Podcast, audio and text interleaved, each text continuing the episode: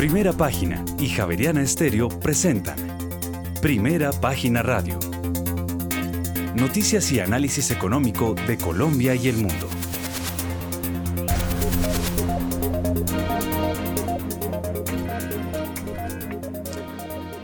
Muy buenos días, son las 6 de la mañana y 3 minutos. Les damos la bienvenida a una nueva emisión de Primera Página Radio. En este inicio de semana, lunes 5 de diciembre del año 2022, tendremos todas las noticias y el análisis económico de Bogotá, Colombia y el mundo hasta pasadas las 8 de la mañana. Bajo la dirección de Héctor Mario Rodríguez y Héctor Hernández, hoy presentamos. Los fondos de capital extranjero compraron un neto de TES por 156 mil millones de pesos en noviembre de este año. Por su parte, la Dirección de Crédito Público advierte que actualmente hacer operaciones de cobertura cambiaria no es lo más eficiente, pero podría reactivarlas cuando la inflación y las tasas bajen.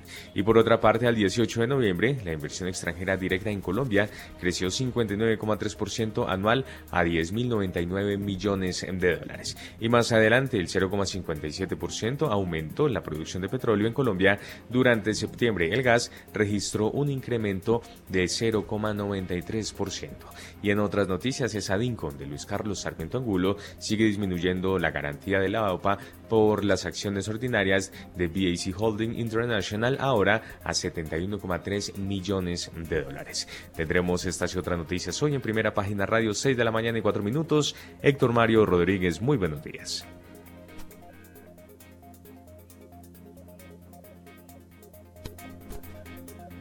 Héctor. Muy buenos días, don Juan Sebastián, oyentes de Javeriana Estéreo, 6 y 4 minutos. Por aquí un poquito acostipadito todavía desde el viernes. Oiga, muy buen encuentro el del viernes, ¿no? Sí, señor.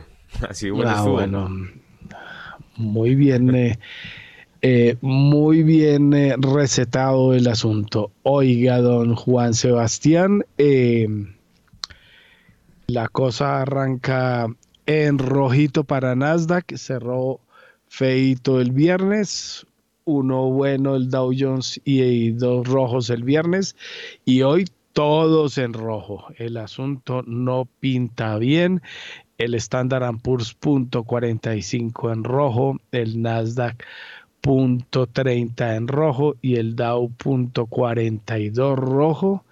Y en las próximas horas se va a revelar, obviamente no podía ser más por otro lado que sino por primera página, que el accionista mayoritario de una empresa en la bolsa de Nueva York vendió acciones cuando la empresa estaba en un proceso de recompra para subir precios. Él aprovechó y vendió sus acciones eso va a causar hoy conmoción en el mercado y sobre esa acción. Ojo que la tenemos pillada el asunto, pero bueno, va a ser un escándalo gravísimo allá porque aquí lo que van a salir a, a salir a aplaudir, pero bueno, vamos a ver cómo funciona el cuento. Eh, don Juan Sebastián, la noticia fresquita entre las muchas que hay hoy en China, en donde mejora la cosa, en Europa donde la cosa se pone aburrida y grave por el, petróleo, es que un príncipe heredero, el famoso príncipe Mohammed bin Salman, va a comprar hasta por 500 millones de dólares uno de las empresas fruto de la decisión de la quebrada Credit Suisse. O sea, ¿quién se creyera?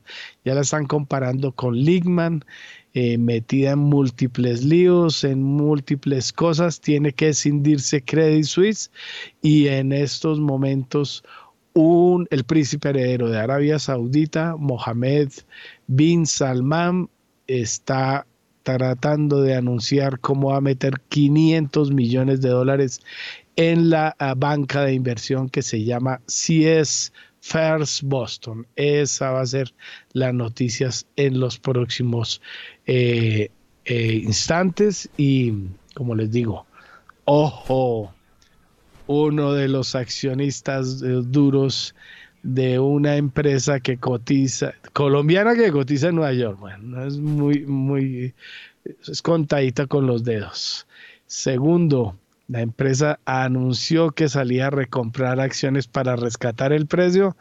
Pues uno de los vendedores de acciones, es decir, le compraron acciones con dinero de la compañía al accionista de la compañía no a los inversionistas que están sufriendo con el precio, fue el gran ganador. Entonces, siguen metiendo la mano porque no hacen las cosas, no les gustan los negocios al derecho. Esa es la verdad, don Juan Sebastián. Les contaremos esa gran primicia en minutos, señor.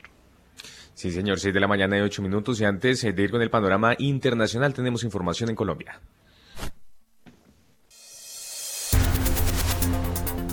Última hora, en primera página radio.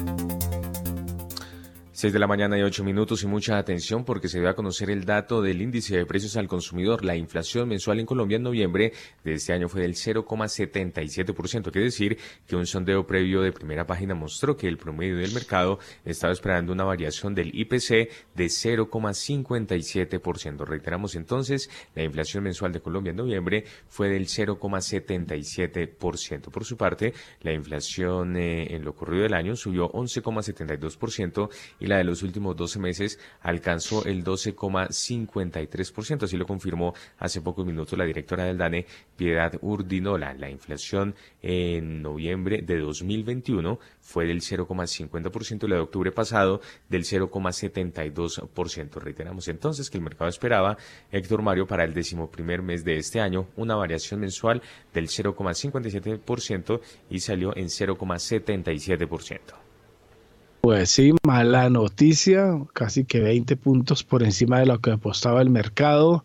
La anual en noviembre, la anualizada es del 12,53% y la inflación de alimentos fue del 1,50%, nada menos, 1,50%, el nivel más alto en mucho tiempo, pues la cosa se complica y por eso vamos a ir ya con nuestro analista invitado, don Andrés Moreno Jaramillo, quien ya está con nosotros y le tocó, para que además nos cuente cuál era su apuesta.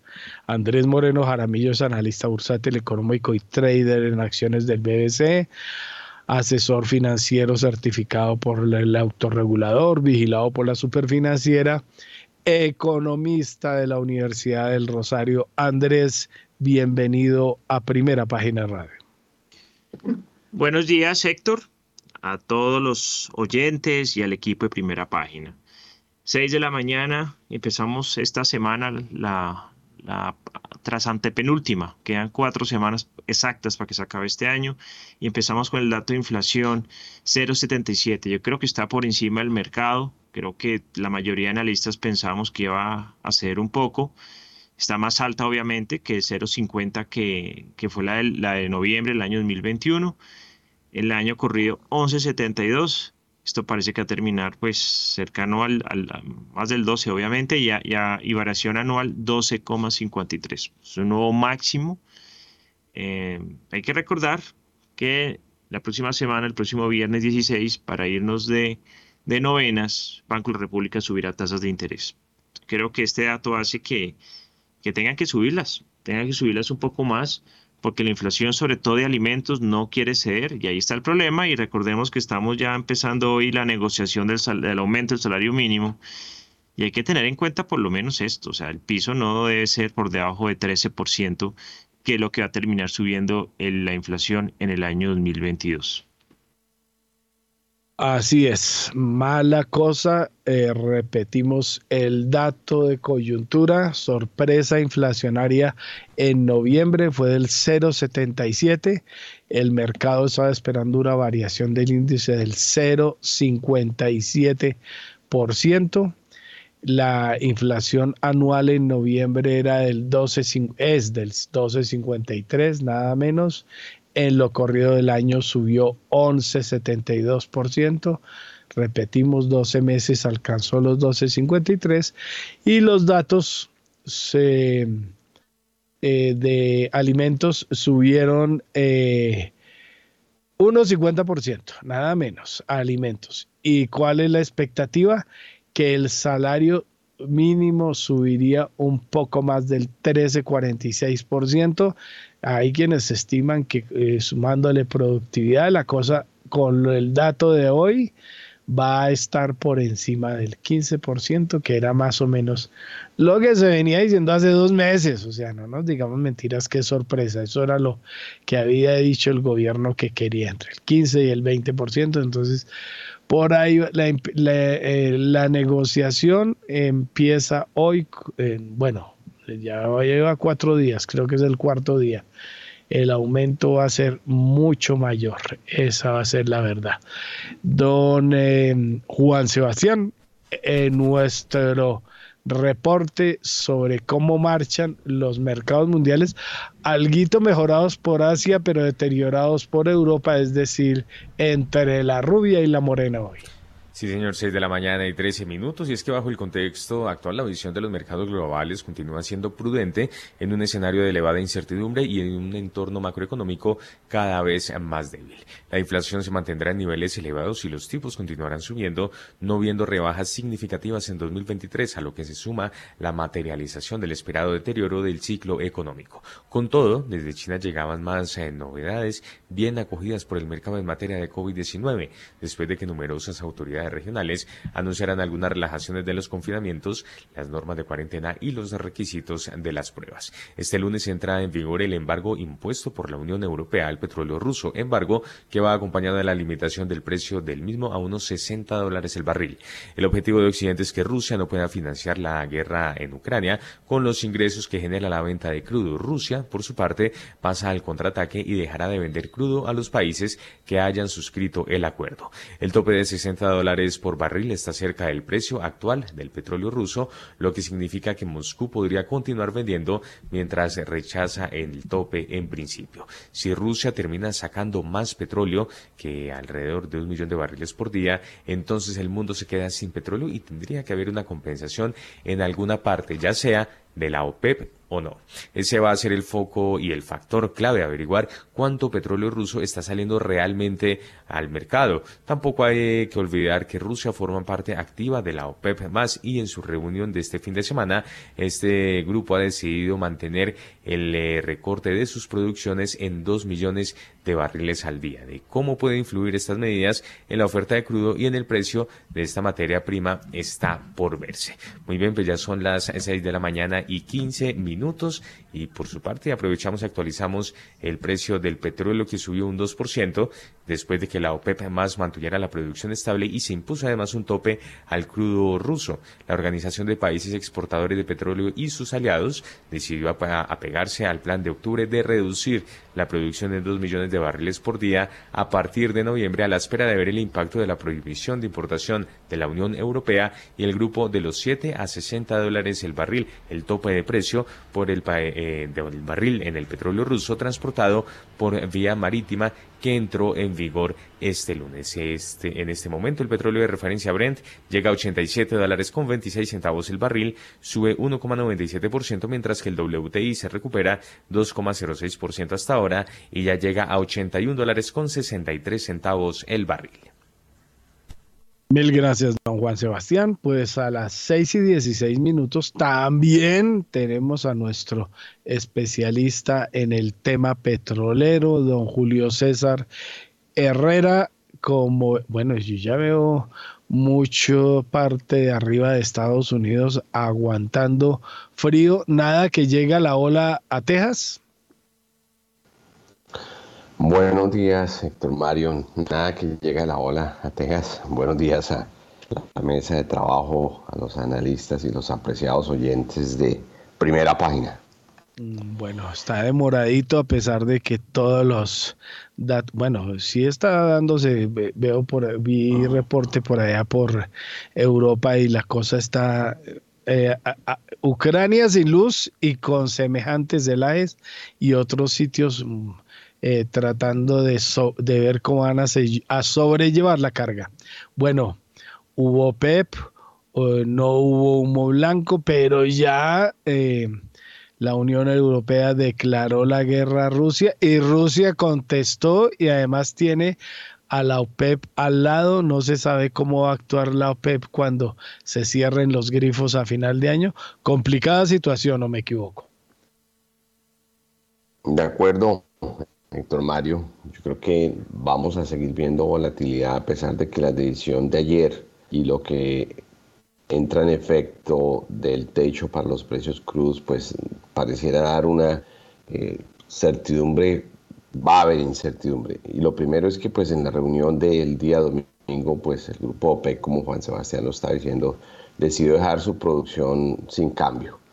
Eh, OPEC decidió pues no cambiar eh, sus cuotas mensuales en este último, esta última reunión, lo cual le da pues eh, una certidumbre, una estabilidad al mercado y hace que pues si hubiesen reducido, eh, hubiese sido pues más menos petróleo en el mercado, tenemos precios disparados ahorita.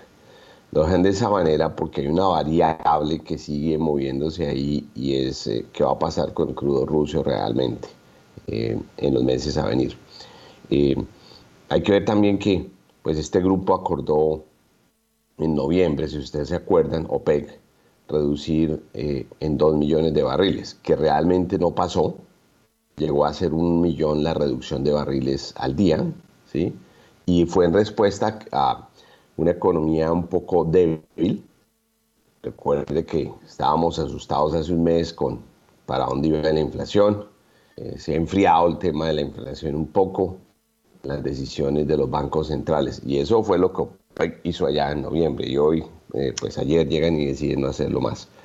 Em, eso hay que verlo también en paralelo con la decisión de o la solicitud del gobierno Biden, donde repetidas veces eh, le pidió al líder de la OPEC que subiera producción. Eh, porque qué quería Biden, qué quería el gobierno, dado lo que pues la percepción política, reducir los precios de, de los combustibles. Y pues no le han colocado cuidado y no ha sido exitoso el gobierno americano y es bueno entender ese contexto. Ahora que la decisión de colocarle techo a los precios rusos del crudo ruso y esto también hay que entender lo que esta decisión está pasando en paralelo eh, al embargo de, eh, para hacerle al crudo ruso que la Unión Europea eh, venía discutiendo. O sea, son dos factores sobre el crudo ruso. De ahí que OPEC decide no tomar la acción. Y uno es que entra un embargo ahorita en, en los próximos días y se fortalece el mes de enero, es de eh, cerrar y restringir y vetar algunas de las vías de transporte. Y el G7 y la Unión Europea ahora colocan el precio tope o límite al crudo. Entonces, son dos impactos sobre el crudo ruso que colocan a riesgo, y hay que ver cómo se desarrolla todo esto, cuánto crudo ruso va en el mercado. Entonces lo que podemos llegar a tener es una situación donde no se satisfaga totalmente la demanda y podemos tener unos precios altos. De ahí que hablamos de que esas, ese aspecto que nos genera una incertidumbre grande. Rusia va a encontrar sus mecanismos, sus maneras de poder vender ese crudo como lo ha hecho a un mercado negro eh, y con un descuento grande, pero eh, el riesgo que corremos en el mundo es que empiece a reducir esa producción y tengamos un disparo muy grande en los, en los precios a venir. ¿Qué otra cosa ocurre y que pues, fue curioso ver? De que OPEC pues venía haciendo reuniones mensuales. Ya dijeron que no van a ser más mensuales, la próxima reunión es en febrero y otra en junio. Es una señal eh, de que pues estas reuniones por la preocupación mensual no, no, no se van a dar, pero pues amanecerá y veremos. Eh, esperan ellos tener como una estabilidad en los mercados y pues la reunión se puede llamar en cualquier momento, pero la próxima es en el mes de febrero.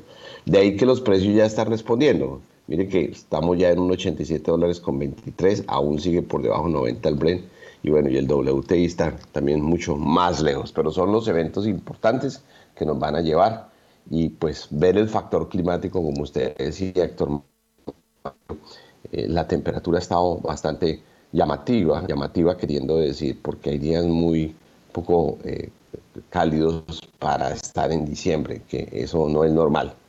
En esta época, en esta parte sur de los Estados Unidos, debería estar aún más frío.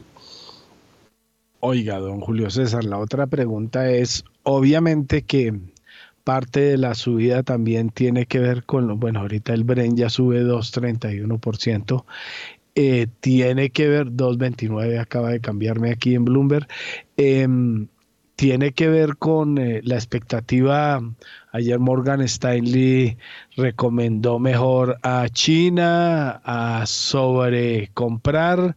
Eh, y segundo, las restricciones han empezado a relajarse. La política cero COVID también se está empezando a relajar. Grandes ciudades chinas empezaron a soltar la rienda y eso tiene una expectativa muy buena sobre la demanda, ¿o me equivoco? Sí, pero eso fue lo que nos llevó de 80, eso fue lo que nos llevó a 80, esa mala noticia de, China, pero esa buena noticia que usted acaba de mencionar de relajar los eh, confinamientos, del gobierno responder a, a no tener un cierre tan drástico sobre la población y las calificaciones positivas y esa esperanza que la economía china va a tener una recuperación es la que nos trajo a los 5. Ahorita ese de 85 hacia arriba, dólares por barril, es más la decisión de OPEC eh, la que nos tiene eh, ahorita pues ahí en ese momento. Ya está factorizado el factor de China, si no estaríamos en los 80 en este momento. Muy bien, 6 de la mañana y 24 minutos. Y antes de irnos a revisar cómo andan los mercados en el mundo, una recomendación porque Pay, fondo de inversión inmobiliaria líder en el país, fue estructurado y es administrado por un gestor experto en el mercado inmobiliario que ha consolidado un portafolio avaluado en más de 8 billones de pesos. Conozca más sobre Pay en la página web www.pay.com.co 6 y 24. En primera página radio las bolsas del mundo. Asia subió por la mejoría de las perspectivas económicas por el posible inicio del fin del cero COVID en China, ciudades como Pekín, Cantón en el sureste, Shenzhen también en esta ubicación y Chongqing en el centro, continúan relajando algunas de sus restricciones anti-COVID después de que el gobierno declarara que se dan las condiciones para ajustar las medidas. El Nikkei de la bolsa de Tokio subió 0,15%, el selectivo más amplio del Topix subió, eh, bajó mejor, 0,31%. El índice de referencia de la bolsa de Shanghái se recuperó 1,76% y el parque de Shenzhen avanzó 0,92%. El índice Hang Seng de la bolsa de Hong Kong cerró con ganancias del 4,51%, mientras que el, índice que mide el comportamiento de las compañías de la China continental eh, avanzó 5,33%. El principal indicador de la bolsa de Seúl, el Kospi, cayó 0,62%, mientras que el eh, Kospi de referencia surcoreano se dejó 0,62% y el índice de valores tecnológicos COSDAC subió 0,05%. Por su parte, las bolsas europeas marchan sin rumbo claro, esto en un mercado agitado por la guerra energética, las consecuencias del tope del G7 al crudo ruso, que viene a sumarse a la prohibición de la Unión Europea sobre la importación de crudo que llega desde Rusia, son difíciles de prever, mientras que el país liderado por Putin declaró que no acatará la medida incluso si eso significa recortar la producción. El selectivo IBEX 35 de Madrid caía 0,12%.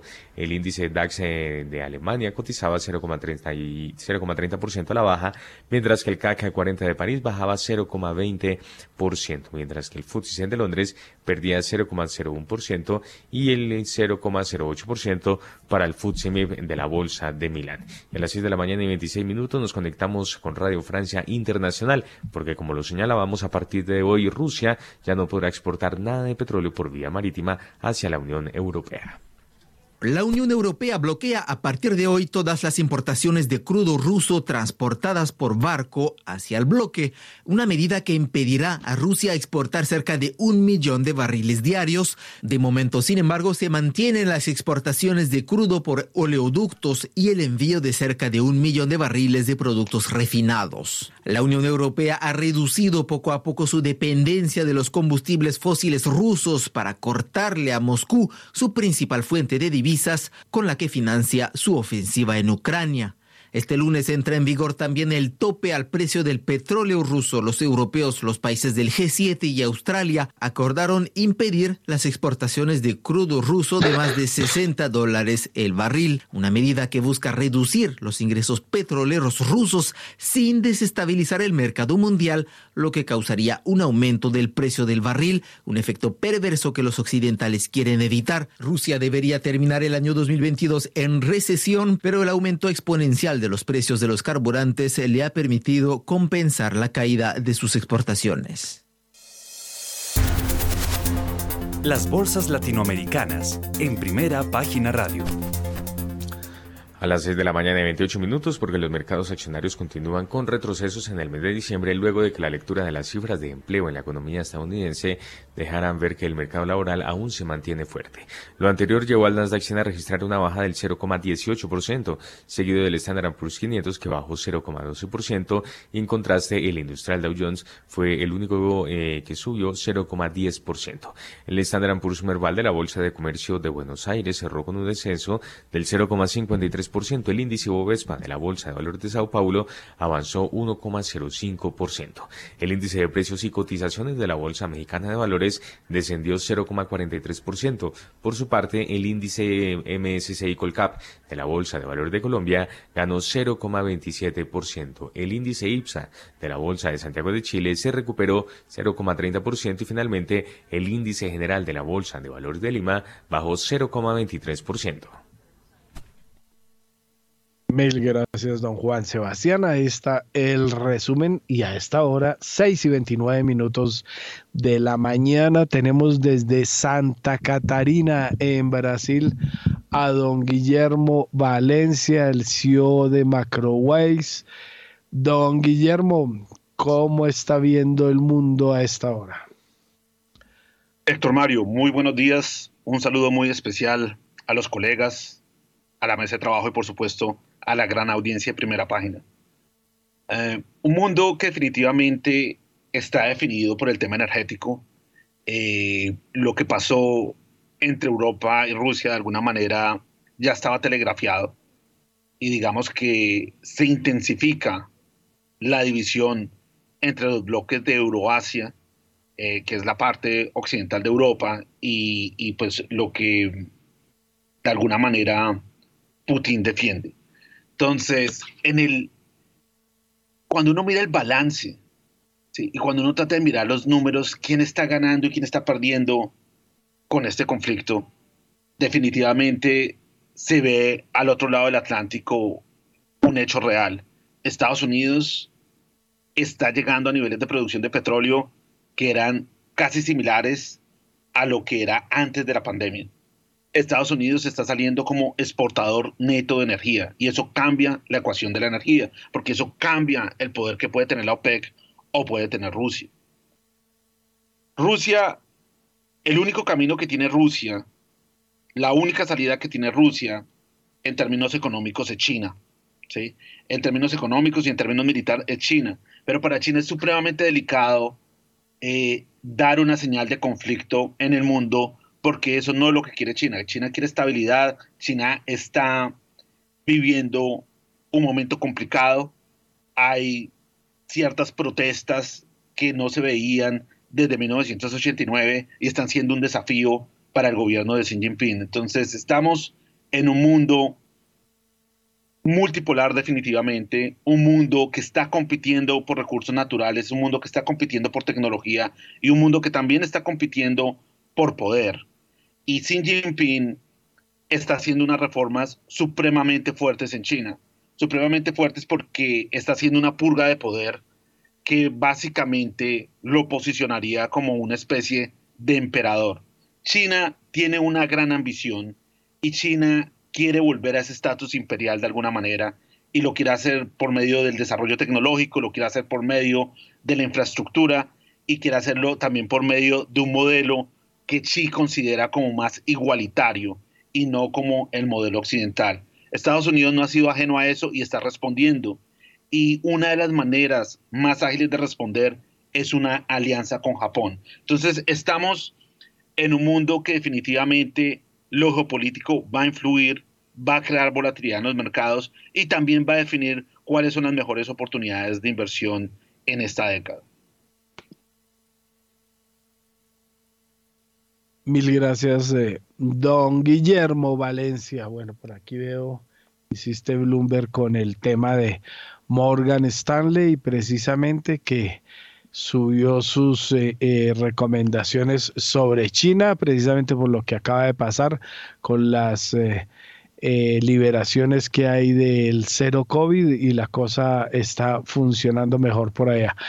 Andrés Moreno, veo aquí datos actualizados, Dow.37 en rojo, Standard Poor's .42 rojo, Nasdaq punto 29 en rojo y el Russell punto 40 en rojo. Todo pinta en rojo para Wall Street, su coyuntura y su análisis global. Esta última parte del año va a tener volatilidad y la razón se llama martes 13 de diciembre, dato de inflación en Estados Unidos. El mundo necesita que la inflación ceda, necesitamos que dejen de subir las tasas de interés, que los productores y los consumidores se acomoden a la nueva realidad y que la inflación no llegue para, para quedarse.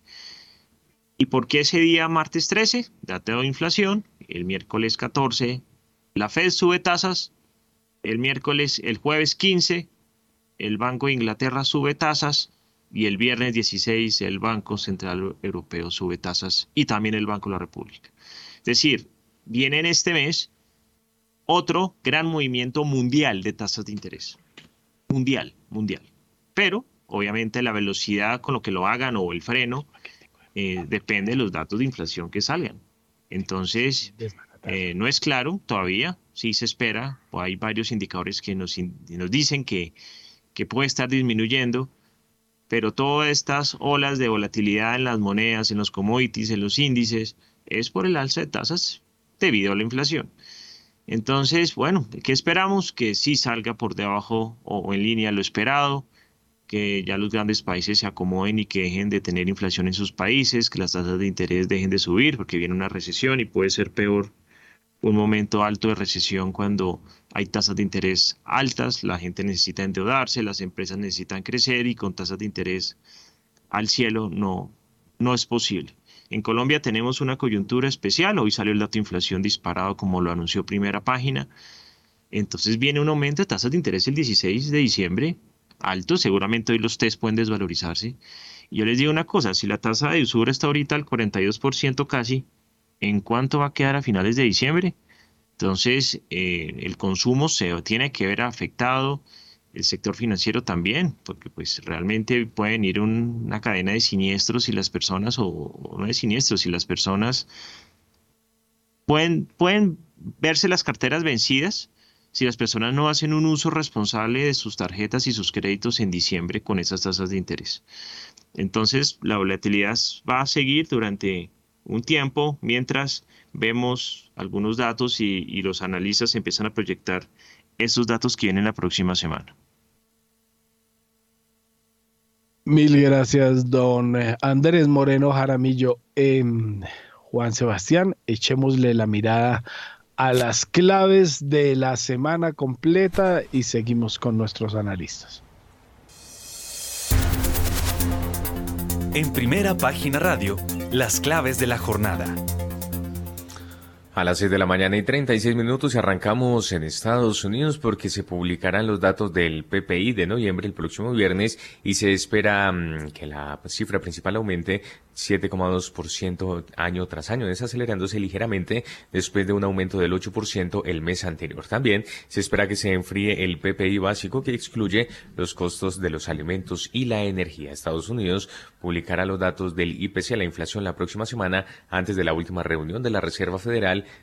del año el próximo 13 y 14 de diciembre. Además de las cifras del PPI, el calendario económico de esta semana incluirá el PMI de servicios del ISM este lunes junto con el índice de confianza del consumidor de la Universidad de Michigan, junto con el informe semanal de solicitudes iniciales de subsidio por desempleo como es costumbre todos los jueves. Por su parte, los representantes de la OPEP más, e incluida Rusia, se reunieron este domingo para discutir los objetivos de producción después de que las naciones del Grupo de los Siete acordaran un precio tope para el petróleo ruso el viernes. Las naciones del G7 y Australia acordaron un tope de 60 dólares el barril. Hay que señalar, por otra parte, que la semana pasada el S&P 500, el Nasdaq 100 y el promedio industrial Dow Jones lograron sus segundas ganancias semanales consecutivas con un aumento del 2%. El del Nasdaq 100 a la cabeza, el S&P sumó 1% durante la semana, mientras que el Dow Jones subió 0,2%.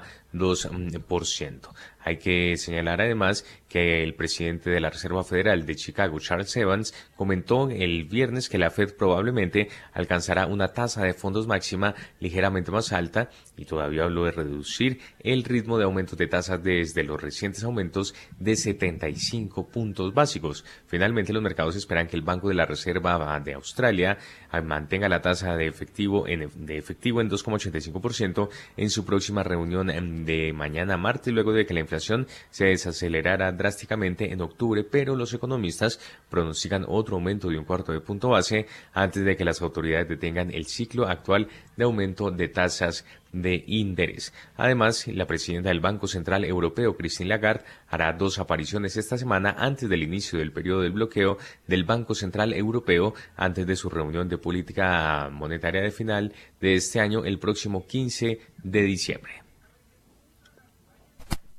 Bueno, mil gracias, don Juan Sebastián. Julio César, ahí hay esos elementos. Usted ya le echó una mirada también al papel de Estados Unidos, el papel de la OPEP. Em, ¿Cómo viene funcionando esa ambivalencia? El lío de que obviamente la OPEP es más Rusia y, uno ve como Arabia Saudita tratando de hacerle coqueteo a Rusia y eso es lo que no le ha gustado a Estados Unidos. Eh, ¿Cómo funcionará si a partir de fin de año, como ya anunció hoy Rusia, cierra grifos a la Unión Europea? Héctor, el tema como lo dice y lo mencionó Guillermo Valencia, es eh, quien tiene las fuentes de energía, tiene el poder. Estamos bajo una crisis energética y va a gravitar las decisiones y, el poder mundial hacia quien tenga ese control y ese manejo, eh, desafortunadamente. Es más eh, atractivo eh, tener precios altos de petróleo y alto me refiero por encima de 75 para un OPEC, todos los países árabes que pues su ingreso fiscal depende altamente de ellos. Ellos argumentan que eh, se sacrificaron durante pandemia y pues tuvieron precios no tan altos eh, en varios de los meses, recuerde 2020.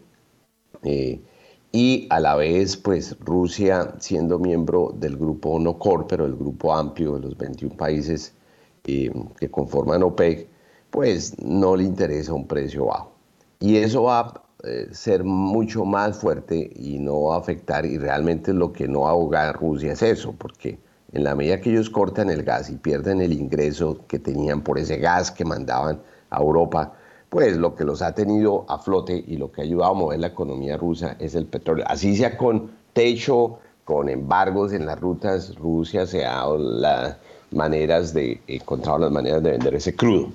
Entonces, eso, eso va a ser muy preponderante, la estabilidad de la economía del Medio Oriente, la estabilidad rusa.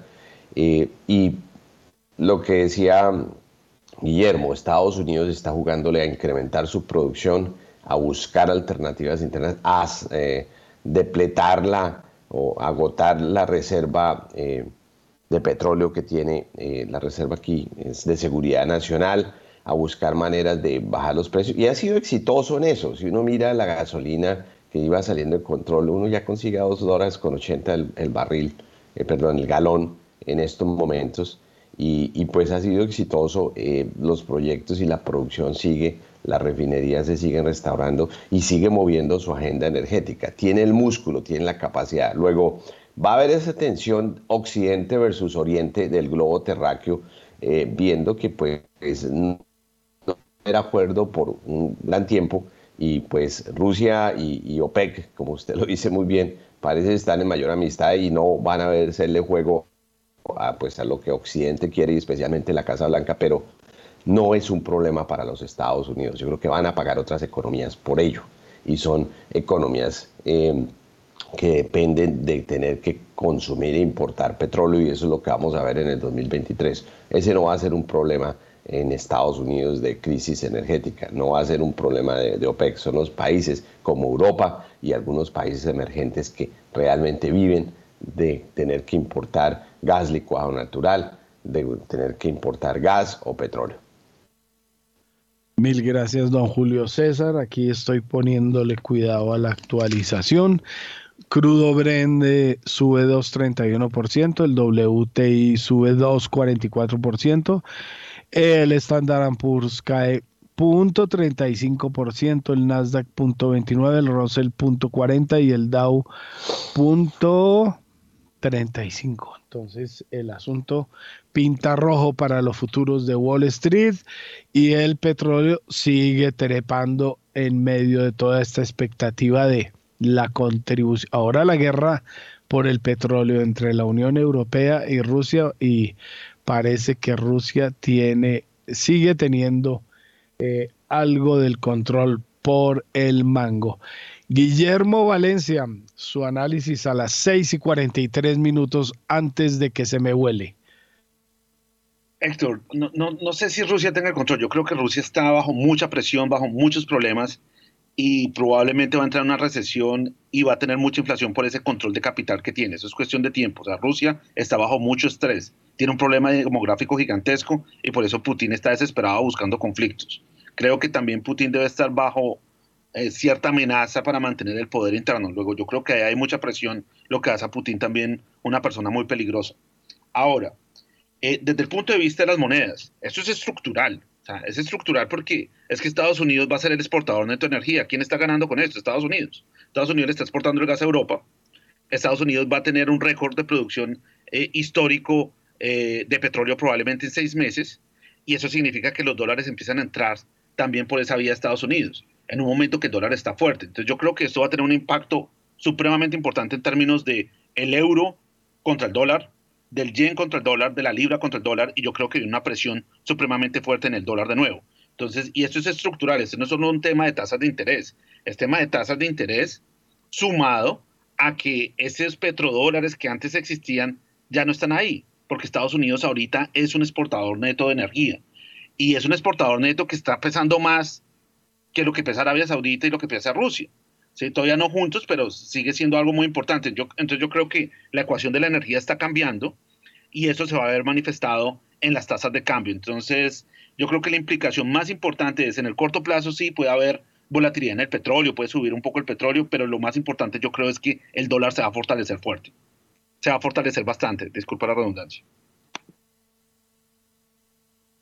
Gracias, Guillermo. 6 de la mañana y 45 minutos. Y mucha atención porque noticia que sale hasta ahora desde Europa porque el índice de gestores de compra compuesto de la zona euro fue de 47,8 puntos en noviembre y acorde con las expectativas del mercado. Cabe resaltar que en octubre el PMI compuesto de la eurozona fue de 47,3 y los analistas del mercado esperaban un dato de 47,8 puntos que resultó en línea con el dato oficial. Además, el PMI de servicios fue de 48,5 en noviembre y en octubre había sido de 48,6 cifra que el mercado esperaba que se repitiera en el en el decimoprimer mes de este año. Reiteramos entonces, Héctor Mario, el índice de gestores de compra compuesto de la zona euro fue de 47,8 puntos en noviembre, acorde con las expectativas del mercado. Mil gracias, don Juan Sebastián. Bueno, voy a ir con Andrés Moreno, pero no le voy a preguntar de eurozona ni nada, ya hemos hablado bastante de macro del mundo. Andrés, ¿por qué no me dibuja un panorama inicial de cómo va el mercado accionario, cómo va la bolsa, eh, si el diciembre que viene con su alegría casi todos los años y despide una bolsa más eufórica, creo que los, las campanas de Navidad poquito tocan por acá. Sí, realmente mercado accionario, yo creo que hasta el momento queda en deuda con los inversionistas. Eh, muy flojo. Y, hay varias razones. Retomemos. Un año donde tuvimos OPAS, que ya habíamos hablado aquí hasta la saciedad de eso, cuatro en Nutresa, tres en Sura, una en Argos, en total ocho. Y eso fue lo que llevó toda la atención. El GEA fue el gran protagonista durante el año 2022. Se llevó toda la atención de, del mercado precisamente por, por esa hostilidad, entre comillas, de Gilinski queriendo llegar. Entonces, e, eso ayudó a salvar, eso fue lo bueno del mercado. Grupo Sura, por eso este año es de las acciones que, que más suben la bolsa, al igual que Nutresa. Eh, y la expectativa de una posible OPA en Bancolombia una vez Gilinski quede bien instalado en el GEA donde quiere instalarse. Pero hay que recordar que en Grupo Sura la OPA, que era 19 mil pesos más o menos, quedó desierta. Entonces la acción se escurrió a 10 mil pesos y no hay quien la rescate. De las preferenciales ni hablemos. De la acción de Grupo Sura, el mercado se olvidó de las preferenciales. La misma empresa, por estarse defendiendo de Gilinski, se le olvidó que hay unos accionistas preferenciales y la acción en mínimos históricos. Eh, ni hablemos de, las demás especies. Eh, hemos visto en, Colombia este año por lo menos 10 especies en mínimos o históricos o, no vistos desde el año 2006 o 2007. Es decir, hay un retroceso de por lo menos 15 años en precios de la mayoría de acciones, descontando futuro, yo no sé qué están descontando, pero hay mucho miedo, obviamente hay una prima de riesgo muy alta.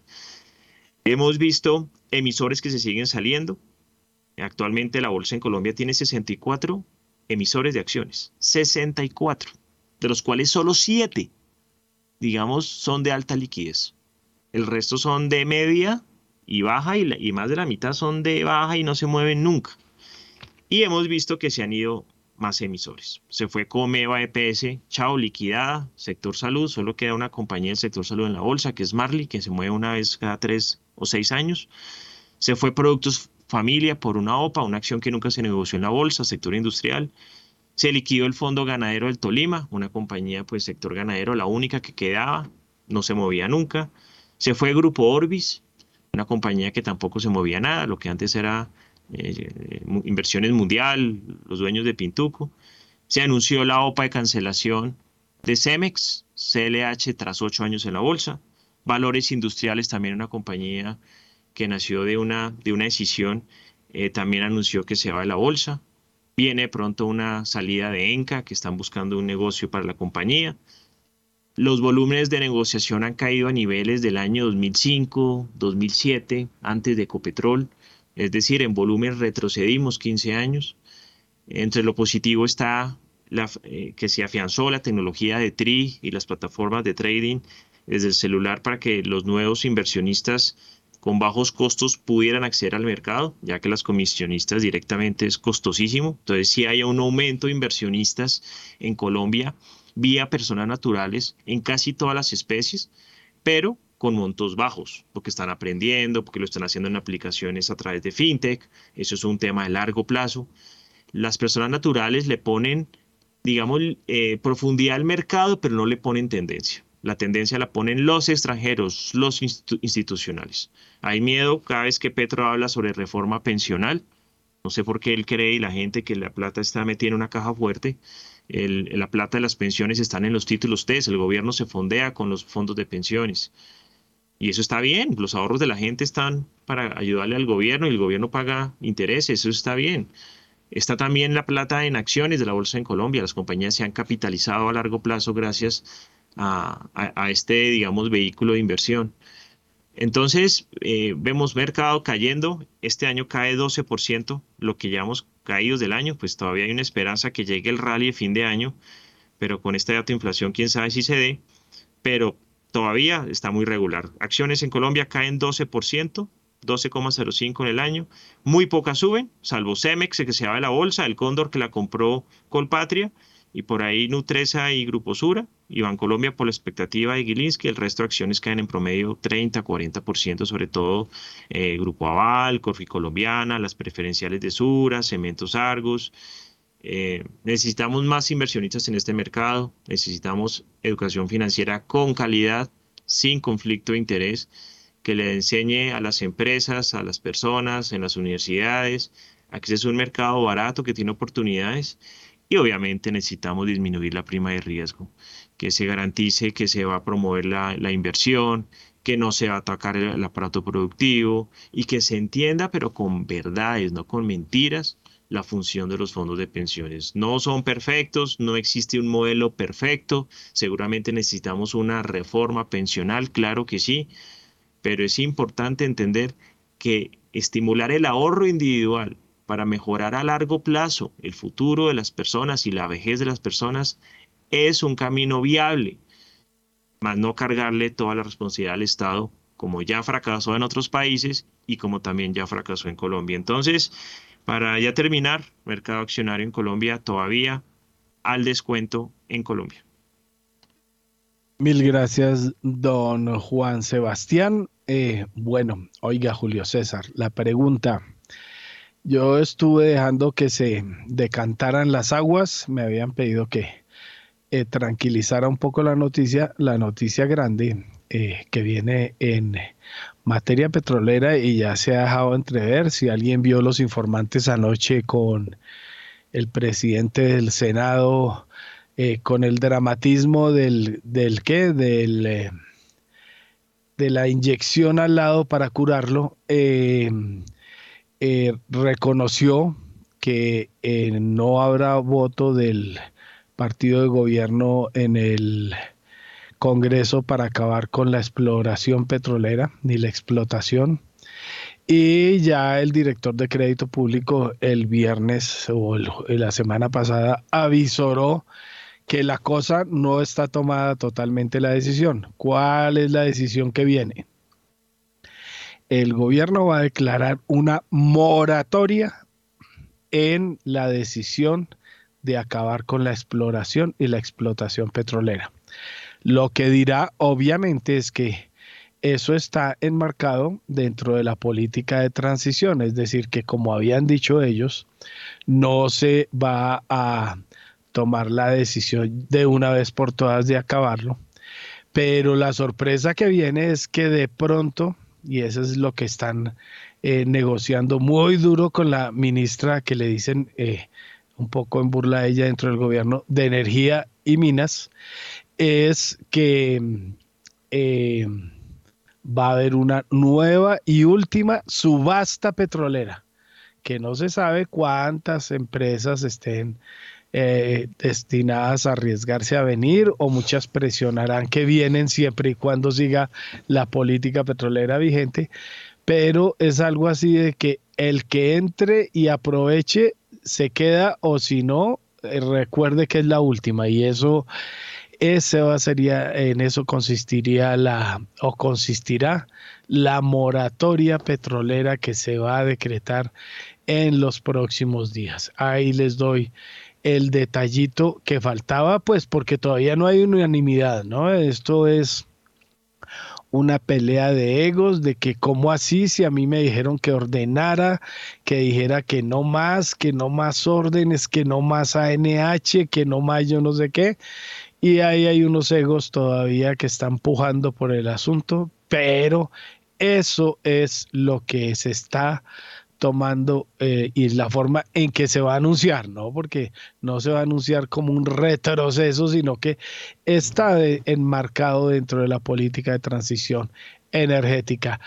La ve así y usted ve que en esos términos hay quienes quieran participar en esa última eh, ronda petrolera es como aproveche y o si no, váyase.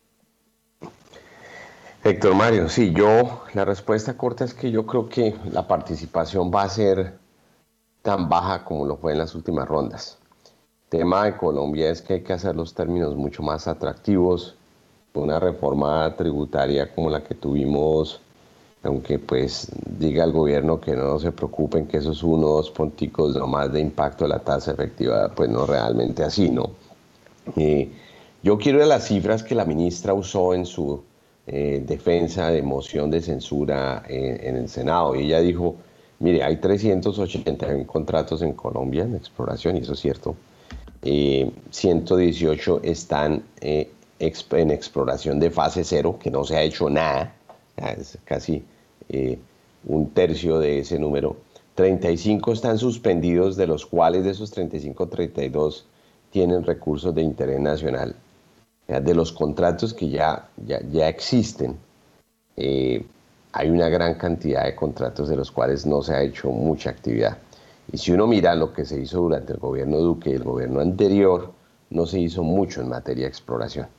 Entonces, eh, una moratoria no va a cambiar eh, en grande o de manera impactante las cosas y la promoción exploratoria en Colombia. La verdad es que no se está explorando mucho en Colombia. Eh, Ecopetrol, que es el que tiene un presupuesto más alto de todas las compañías, es el que lo ha logrado hacer de una mayor manera eh, sobre contratos y compromisos que tienen anteriormente. Ecopetrol trae unos compromisos de hace 10 años, entonces esto no va a impactar eh, lo, que, lo que representa para el país explorar y encontrar nuevos recursos que puedan ser eh, delimitados y minimizado su riesgo eh, en el tiempo. Luego, eh, es una manera de presentarlo, es una manera del gobierno de decir, mire, sí vamos a bajarle un poco a la noticia que dimos, pero el problema de fondo es que Colombia sí necesita más actividad petrolera sobre esos 381 contratos de los cuales no se ha hecho mucho, que vienen de periodos anteriores.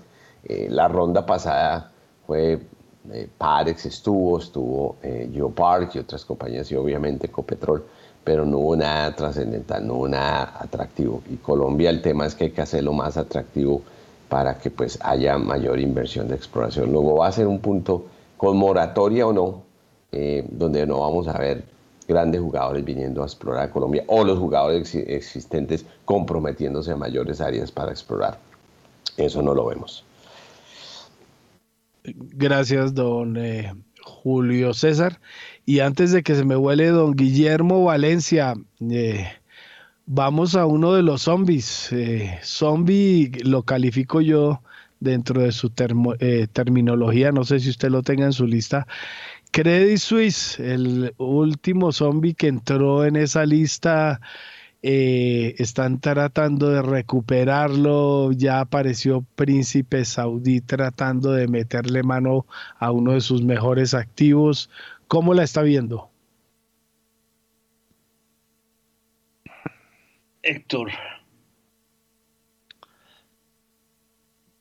van a existir muchos temas de inversión que se van a convertir en seguridad nacional.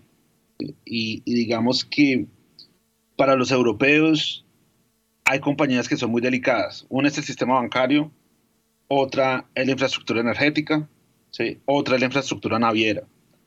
Y obviamente el sistema bancario es supremamente importante para el mundo árabe, porque también le da un, un apalancamiento político en Europa. Entonces yo creo que, que sí, el sistema bancario es un zombie desde el 2008. Desde la crisis de Lehman Brothers, el sistema bancario en Europa es un zombie, no solo Credit Suisse, BBVA, Santander.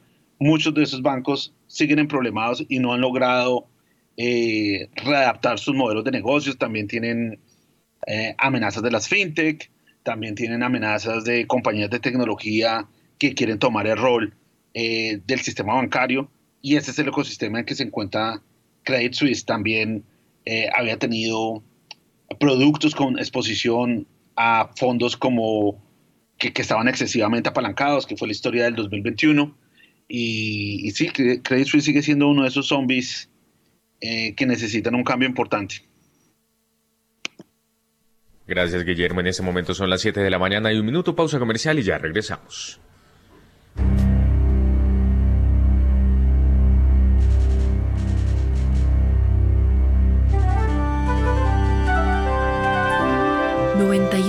91.9 Javerian Estéreo, Bogotá. HJKZ. 45 años. Sin fronteras.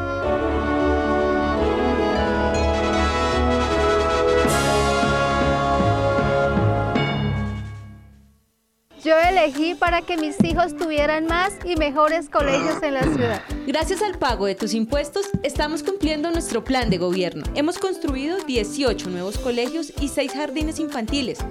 Además, otros 17 colegios están en construcción. Trabajo que da resultados. Alcaldía Mayor de Bogotá.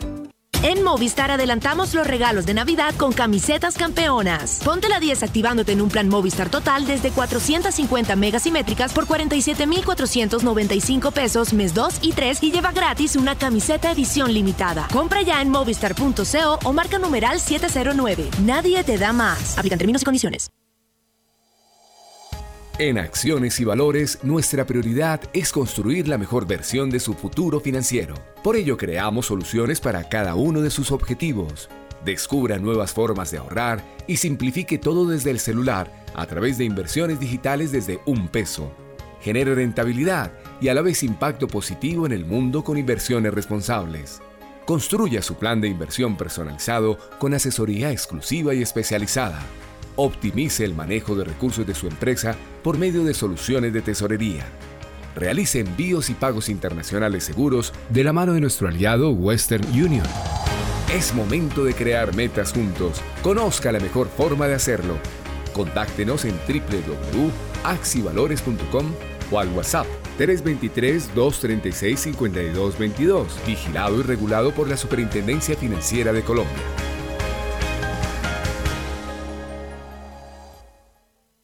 Yo elegí tener oportunidades de primer empleo.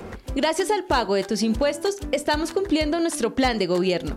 Con el programa Empleo Joven, hemos logrado que más de 12.000 jóvenes entre los 18 y 28 años tengan empleo formal en distintas empresas. Trabajo que da resultados. Alcaldía Mayor de Bogotá. Retos 91.9, la voz de la ciencia y la investigación javeriana todos los lunes a las 7 de la noche en Javeriana Estéreo, sin fronteras, y disponible en javerianaestereo.com. Dirige y conduce Mario Morales. Javeriana Estéreo, sin fronteras.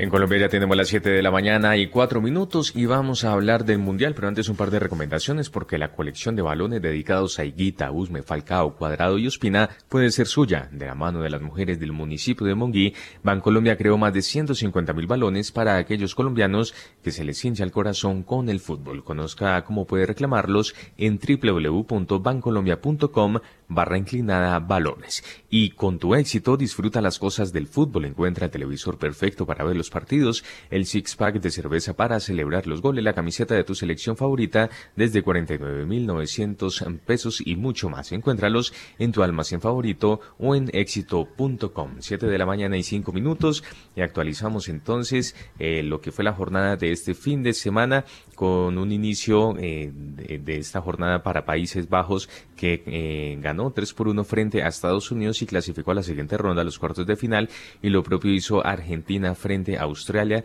que le ganó 2 por 1. Por su parte, Francia eh, le ganó a Polonia 3-1 e Inglaterra cómodamente también ganó 3 por 0 frente a Senegal. Hoy se definirán los otros cuatro equipos que irán a la siguiente ronda, a los cuartos de final. Japón estará enfrentando a Croacia sobre las 10 de la mañana y sobre la misma hora Marruecos estará enfrentando a España y sobre las 2 de la tarde Brasil se enfrenta contra Corea del Sur, Héctor Mario y por su parte Portugal estará enfrentando a Suiza sobre las 2 de la tarde. Ya están definidas las primeras llaves de los cuartos de final. Países Bajos se enfrentará a Argentina el próximo viernes sobre las 2 de la tarde e Inglaterra-Francia partidazo el próximo 10 de diciembre a las 2 de la tarde.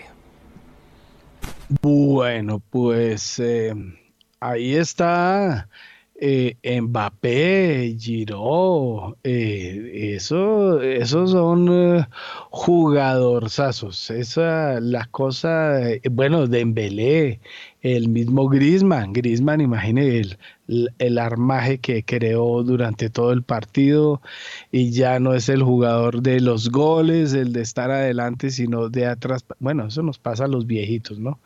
Ese es el asunto. Francia, otro nivel, muy claro frente a lo demás. Bueno, bueno, y no se cumplió lo de los africanos. Camerún se desinfló y el asunto no pinta bien por ese lado. Bueno, ya lo tenemos seis, siete y siete minutos de la mañana. Tenemos ya en línea a Daniel Steven Támara, nuestro reportero macro, quien estuvo muy pendiente desde la madrugada de todo lo que pasó con la sorpresa, como las del Mundial de eh, la inflación, la cosa sigue complicada, es decir, no afloja, bueno, y es que eso se anota en el mercado, ¿no? Se nota muy bien por el asunto, la cosa no afloja, alimentos siguen volando y ahora en Navidad sí que le sacarán a uno los ojos. Don Daniel Tamara, cuéntenos cómo fue esta historia dura de la madrugada. Héctor, pues buenos días a usted, a todos los oyentes. Pues efectivamente la inflación en Colombia volvió a sorprender al alza en noviembre de 2022. El mercado financiero estaba esperando un dato cercano al 0,57% según un sondeo previo de primera página y terminó siendo casi 20 puntos básicos superiores del orden de 0,77% según el dato que terminó eh, revelando la directora del DANE Piedad Urdinola. En ese sentido, como usted bien lo decía, los alimentos no ceden tuvieron una variación del 1,50% cuando el mercado financiero estaba esperando algo más cercano al 0,9%. Eh, impulsado principalmente el, alimento más inflacionario fue la papa, que a la inflación total le terminó aportando 7 puntos básicos, aunque también hubo otros alimentos eh, de, gran peso en esta, en esta inflación, como fue el arroz, la leche y los plátanos, que entre, eh, entre los tres tuvieron una contribución de casi 10 puntos básicos a la inflación. Entonces hablamos de que pues eh, esto no sé y recordemos pues que los alimentos tienen un peso muy importante en la canasta familiar que analiza el DANE. También eh, según pues lo, lo, reveló el DANE, también el grupo de transporte tuvo una gran importancia en la inflación, sobre todo por el tema de la gasolina que terminó impactando con 7 puntos básicos. Los vehículos particulares y usados también tuvieron un aporte de 7 puntos básicos y otro rubro, eh, en este caso importante fue el tema, por ejemplo, del arriendo imputado que terminó eh, contribuyendo con cerca de tres puntos básicos. Entonces, eh, Héctor Mario, como usted lo decía, eh, la inflación anual en este caso llegó al 12,53%. Todo el mundo estaba esperando, o por lo menos desde el Ministerio de Hacienda esperaban que la inflación anual empezara a ceder un poquito y que el crecimiento no fuera tan importante. Pues en este caso fue 12,53%, el dato más alto desde marzo de 1999, cuando el dato fue superior al 13%. Este 12,53% pues es mucho más alto de lo que esperaba el mercado, que estaba más cercano al 12,25%, 12,22%. Entonces eh, se habla acá de que pues la inflación no llegó a su pico en octubre como digamos lo vaticinaba el gobierno y entonces se alcanza un nuevo pico acá en noviembre y pues de acá las perspectivas a futuro seguramente impactarán las expectativas de inflación que se tenían para fin de este año que estaban también sobre 12% eh, y también obviamente podrán impactar las de mediano plazo para el cierre de 2023 y también para el cierre de 2024, Héctor Mario.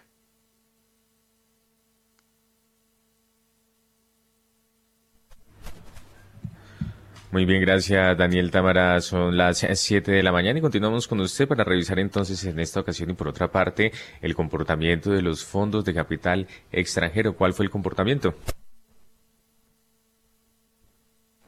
Los fondos de capital extranjero compraron un neto de 3%, 56 mil millones de pesos en noviembre de 2022. De acuerdo con el director de crédito público José Roberto Acosta, las compras netas de los fondos eh, de inversión extranjera en el mercado de deuda pública en test de agosto a noviembre son por cerca de 6,9 billones de pesos y acumulan 120,2 billones de pesos.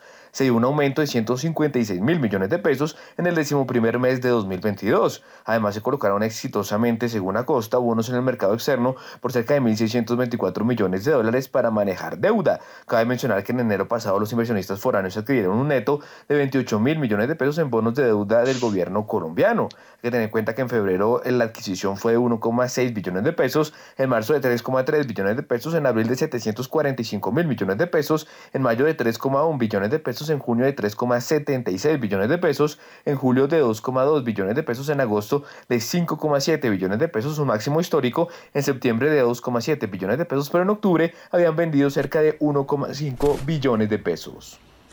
7 de la mañana y 11 minutos y por otra parte una advertencia por parte de crédito público en relación con que Daniel. Crédito Público advierte que actualmente hacer operaciones de cobertura cambiaria no es lo más eficiente, pero podría reactivarlas cuando la inflación y las tasas de interés bajen. Esto fue lo que dijo José Roberto Acosta, el director de Crédito Público. Claro que sí, en ese tipo de instrumentos eh, algo sofisticados dentro de los mercados siempre se está revisando dentro de esta dirección de crédito público y seguramente de las que vengan, porque hace parte del manejo responsable de la deuda.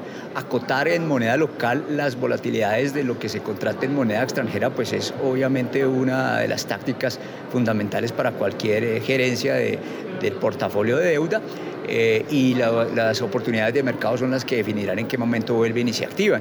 Todos sabemos que la curva forward eh, y los cross currency están supremamente caros en este momento, unas curvas empinadas contra el dólar en todas las monedas, desde la libra esterlina hasta el peso colombiano, y no es de pronto muy eficiente en la medida que esperamos que la inflación baje y esta situación de altas tasas, aunque va a durar más de lo que esperamos y deseamos, pues eh, termine corrigiéndose, de tal suerte que de pronto desde el punto de vista matemático no es lo más eficiente, pero son herramientas que están sobre la mesa que permanentemente se evalúan con el equipo y la subdirección de riesgos de eh, financiamiento externo, multilateral y de deuda interna y eh, siempre estarán dentro del menú. Y es que también habló Daniel acerca de las coberturas petroleras, ¿qué fue lo que dijo? El director de Crédito Público José Roberto Acosta va a dar continuidad al tema de coberturas petroleras, pero su implementación dependerá de que se tenga mayor holgura en el servicio de la deuda. Esto fue lo que dijo. Ahora bien, el otro componente de las eh, coberturas en materia petrolera también le hemos dado continuidad.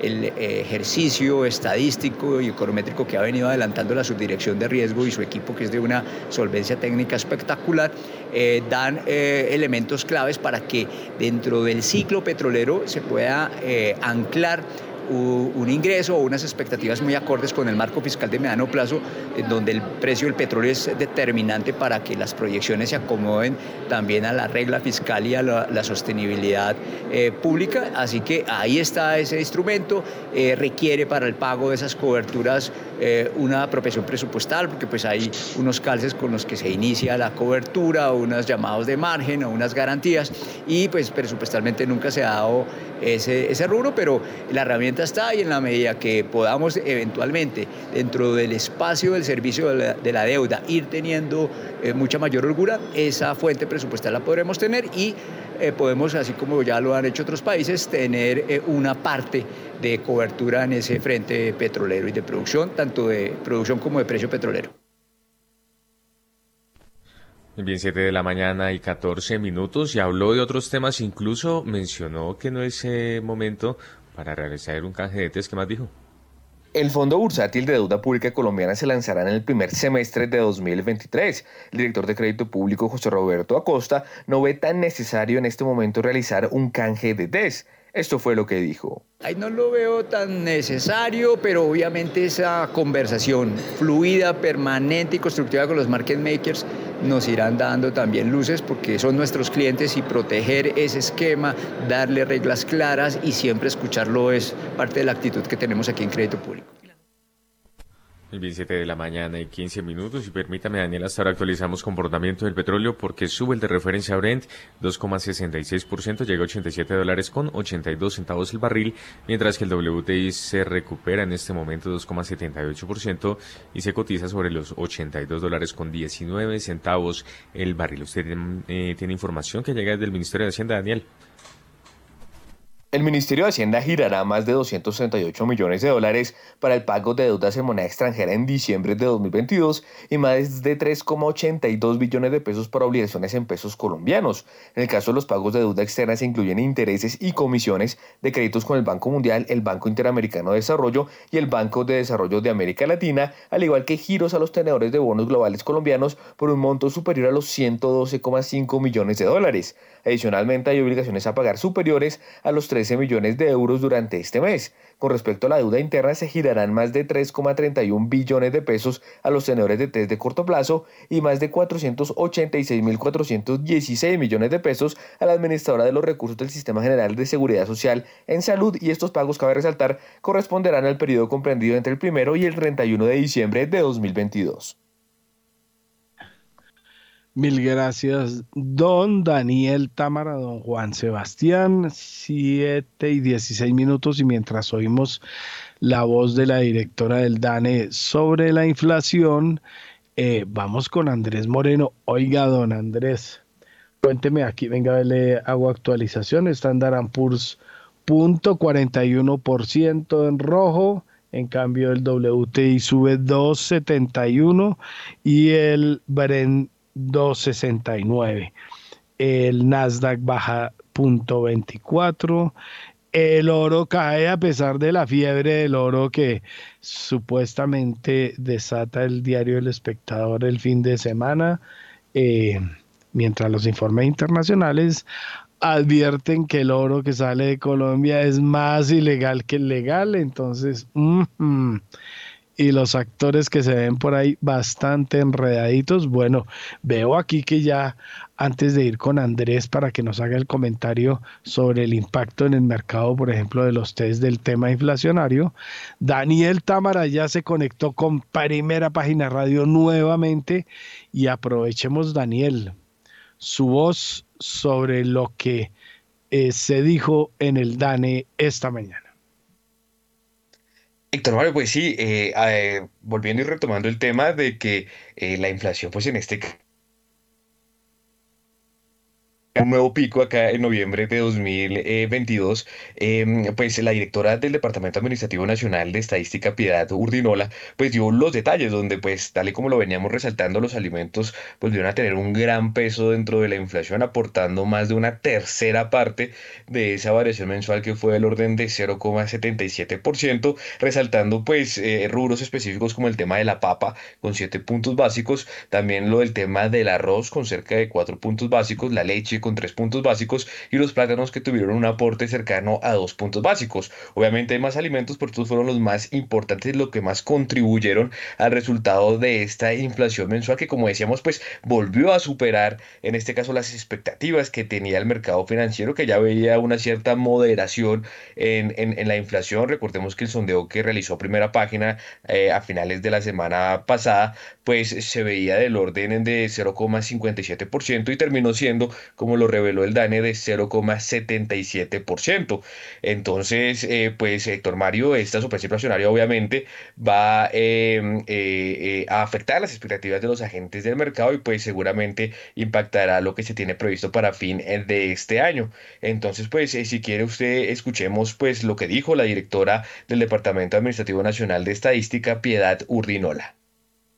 Lo que vemos para este mes de nuevo es que la categoría que más pesa y la categoría con mayor variación es alimentos y bebidas no alcohólicas, que tiene una variación de 1.50 y pesa 0.29 puntos porcentuales. En el mismo orden también encontramos transporte y restaurantes y hoteles.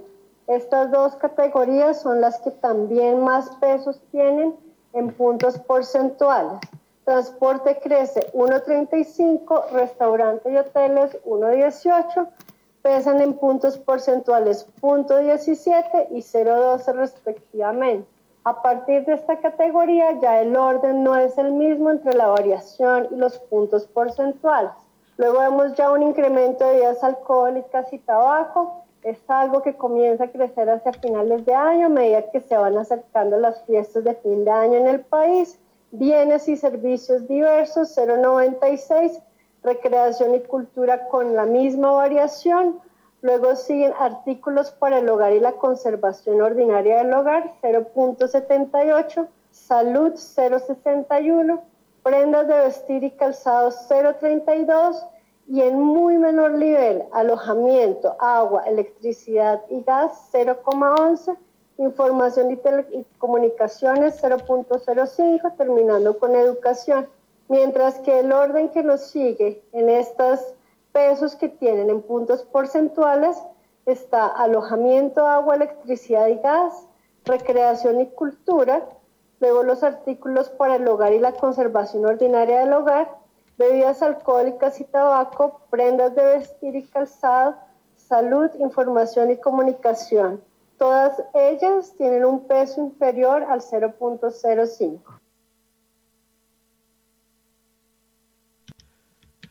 Pues ahí está la historia. Don eh, Andrés Moreno Jaramillo, eh, como habíamos previsto desde bien la madrugada, el asunto salió muy maluco y eso cómo se reflejará en los test durante la jornada y en los días posteriores, Andrés. Bueno, es importante recalcar que los test venían en un rally bien interesante. Habíamos tocado tasas del 15% y al cierre ya del, del primer, del 2 de diciembre estaban en promedio todos al 12%. Una curva aplanada. Precisamente ese, esa alza de tasas desvaloriza los portafolios de corto plazo. Entonces, eh, pues una curva muy plana, casi no es curva, sino casi una línea recta, pero veníamos muy bien. O sea, noviembre todos los saldos de los fondos de inversión colectiva, de los fondos de pensiones obligatorios, de las voluntarias que tienen títulos TES, espectacular la compra que había. Ya pues los datos que veníamos viendo a nivel mundial es una inflación un poco más controlada. Eh, en la medida que el Banco de la República tenga que subir de nuevo tasas de interés por encima de las expectativas, genera movimientos sobre todo en la parte corta de la curva. Eh, se esperaba que el Banco de la República pues viene subiendo de a 100 básicos eh, que, de pronto llegaran a decir, no, venga, no vamos a subir 100, 175 o 50, ¿sí? Pero con esos datos de inflación eh, y esperando igual los datos que salgan a nivel mundial, el banco tendrá que seguir subiendo tasas de interés. Infortunadamente, por encima de pronto por las, de las expectativas. Es un dato que uno dice, bueno, hay inflación, pero el mes pasado por lo menos estuvo entre lo que se esperaba, luego ya se está proyectando bien, pero lo que vemos es que los analistas no logramos eh, acertar en, la inflación y el tema de alimentos y obviamente transporte por la gasolina, pues quitó o cambió todos los cálculos que teníamos en julio o en agosto. Entonces, pues, esto es algo terrible, recordar que la inflación es el peor impuesto que pueden tener las personas más pobres. Las personas con menores recursos le destinan gran parte de su ingreso a los alimentos, a comer. Y ya no les está alcanzando ni siquiera para las tres comidas o quién sabe si para. Eh, es preocupante. Y, el otro porcentaje se lo dedican al transporte, que pues con el alza de la gasolina, peor aún.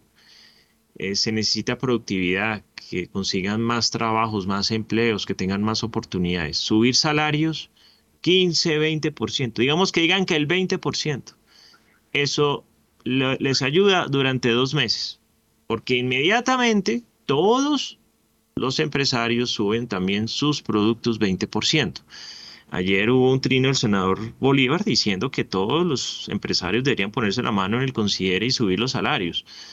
Pero es que esa no es la solución. La solución para acabar con la pobreza y la desigualdad no es triplicar el salario a todas las personas que ganan menos. Es un problema laboral, es un problema de informalidad, es un problema de productividad, de educación. Eh, ahí también está metida todo el tema de, de evasión de impuestos. La inflación obviamente es gravísimo. ¿Tienen que ajustarle los salarios a las personas? Claro que sí, ni más faltaba. Pero no se soluciona o no van a poder eh, pensar que eso no se va a transmitir el otro año en mayor inflación. Entonces vienen unos meses complicados. esperemos que la inflación ya empiece a controlarse a partir del segundo trimestre del año 2023. Muy bien, gracias Andrés, 7 de la mañana y 25 minutos y continuamos con usted Daniel porque además usted tiene datos de la inversión extranjera directa en Colombia y el resto de la balanza, los datos. Al 18 de noviembre de 2022, la inversión extranjera directa en Colombia creció más de 59% anual a 10.099 millones de dólares. Hay que tener en cuenta que la inversión en directa en petróleo y minería creció más de 74% anual a 7.368 millones de dólares, mientras que la inversión distinta de petróleo y minería subió más de 29% y se ubicó en 2.730 millones de dólares. Hay que tener en cuenta que en los primeros 18 días de noviembre de 2022 entraron a Colombia 270 millones de dólares por inversión de portafolio si se observa que al cierre de octubre de 2022 se presentó un ingreso de capitales golondrina al país por más de 2.676 millones de dólares, se concluye que al 18 de noviembre de este año se registró un balance neto positivo de 2.945 millones de dólares.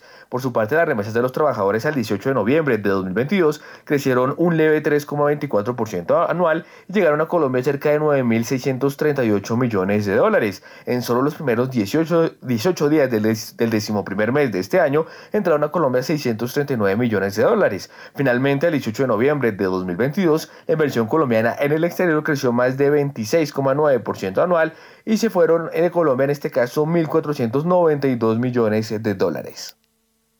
Muy bien, gracias Daniel por su completa información. Ya son las 7 de la mañana y 27 minutos y hoy es un buen momento para que empieces a conquistar el mercado global colombiano. Compra activos globales en pesos colombianos y diversifica tu portafolio de inversión. Conoce más en bbc.com.co 7 y 27. En primera página radio, las acciones de Colombia. Transacciones en la Bolsa de Valores de Colombia disminuyeron 82,72% y la acción más valorizada fue la de mineros. Las negociaciones alcanzaron los 76.918 millones de pesos en 3.192 operaciones. Las acciones más negociadas este viernes fueron Ecopetrol con 28.700 millones de pesos, Canacol Energy con 14.618 millones de pesos y Preferencial Bancolombia con 10.729 millones de pesos. La acción más valorizada fue la de Mineros con un alza del 6,67%, con concreto subió 5,26% y Bancolombia tuvo un alza del 7,17%. La más desvalorizada fue la acción de almacenes Éxito con una caída del 5,14% y Canacol Energy con un 2,78%. Grupo Bolívar por su parte bajó 1,93%. El Colcap subió 0,44% a 1.240,93 unidades. Por su parte, el Colir subió 0,56% a 793,81 puntos.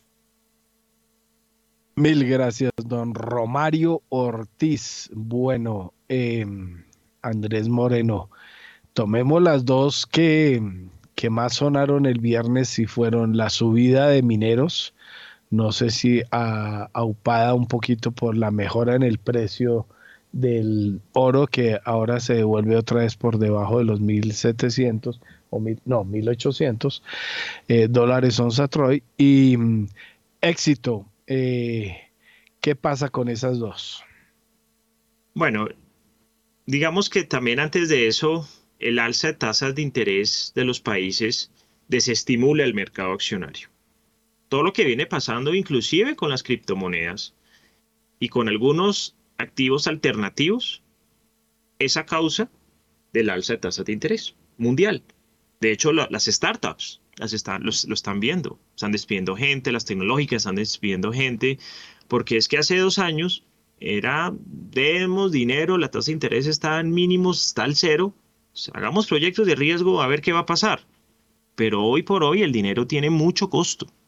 No es lo mismo, uno como inversionista no puede tomar hoy las mismas decisiones de inversión que hace un año, que diciembre del año 2021.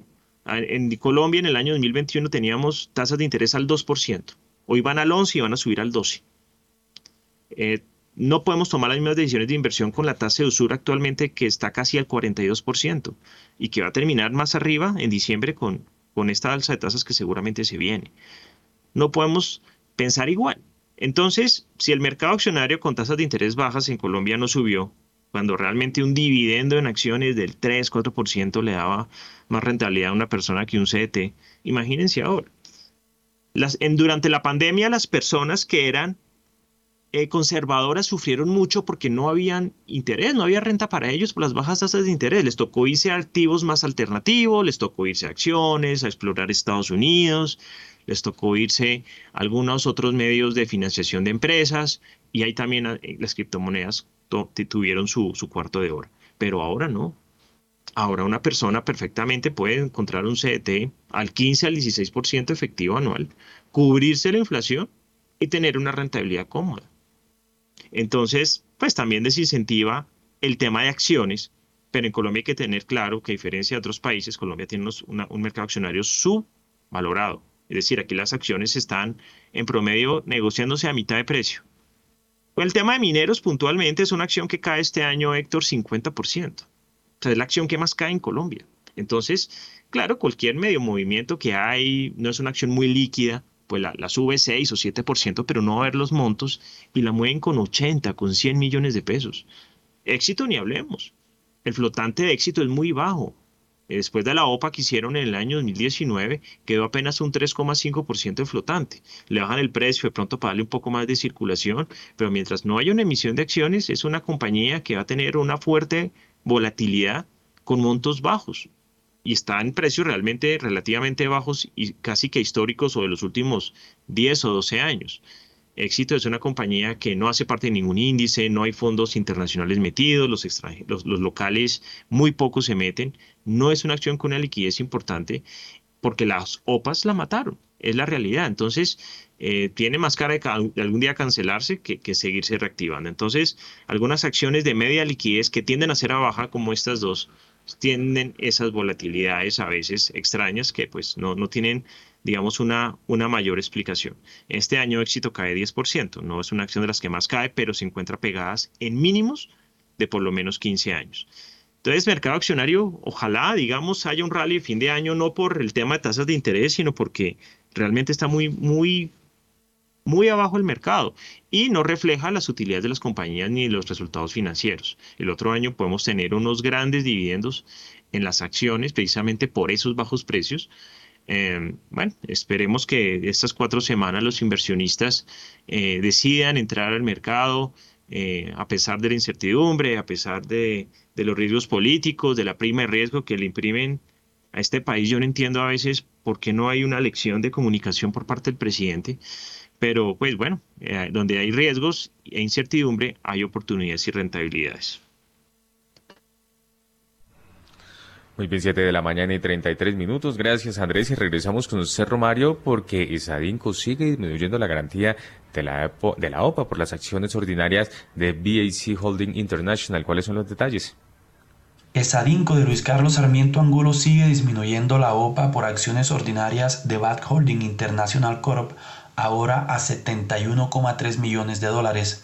Cabe mencionar que en principio la garantía era por 300 millones de dólares y que la oferta es sobre un porcentaje mínimo del 5% y un máximo del 25% de las acciones ordinarias suscritas, pagadas y en circulación de BHI. El pasado miércoles, Esadinco alcanzó el porcentaje mínimo de la oferta. 7 y 34, Romario, ¿más información acerca de esta OPA? Al quinto día de 10 en la OPA de Sadinco sobre Back Holding International Corp, el oferente lleva un acumulado del 8,17% del porcentaje máximo a comprar. En la jornada del viernes se recibieron 91 aceptaciones que corresponden al 3,12% del máximo porcentaje que busca el oferente. El saldo acumulado del día anterior es de 212 aceptaciones por 546 millones 87 mil 414 títulos equivalentes al 5,05%. Gracias, Romario. 7 de la mañana y 35 minutos. A esta hora aprovechamos y miramos cómo anda el petróleo y otros commodities. Pero antes, eh, Héctor Mario. Eh, no, eh, quería confirmar con Andrés Moreno. Eh, ha mirado un poquito más, esta no es una OPA apasionante, ¿no? Para nada. Porque es entre el mismo dueño. Sí, no, para nada. Entre, desde que nació, nació de accionistas de Grupo Aval, de Bancolombia, eh, perdón, de Banco Bogotá, de Corfi, de Corfi Colombiana. O sea, hicieron una decisión, Grupo Aval y Banco Bogotá, que son las compañías que siempre han tenido, digamos, el control.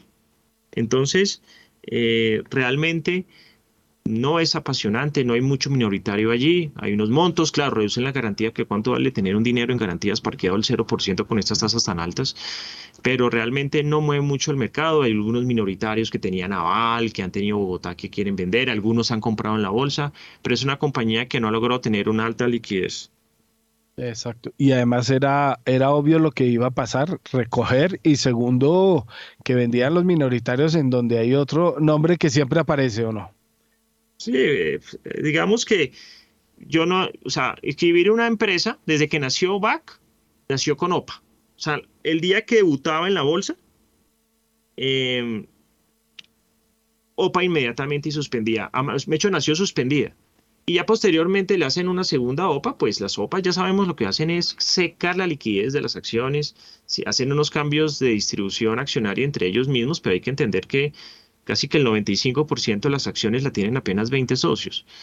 Entonces, pues de pronto le puede a algunos inversionistas estructurales liberar allí posiciones, eh, de pronto eh, buscar alguna oportunidad, costo oportunidad en otra especie que tenga mejor liquidez. La acción había estado este año 180 pesos, la OPA está a 290, no es un precio magnífico, pero sirve frente a este mercado tan desvalorizado.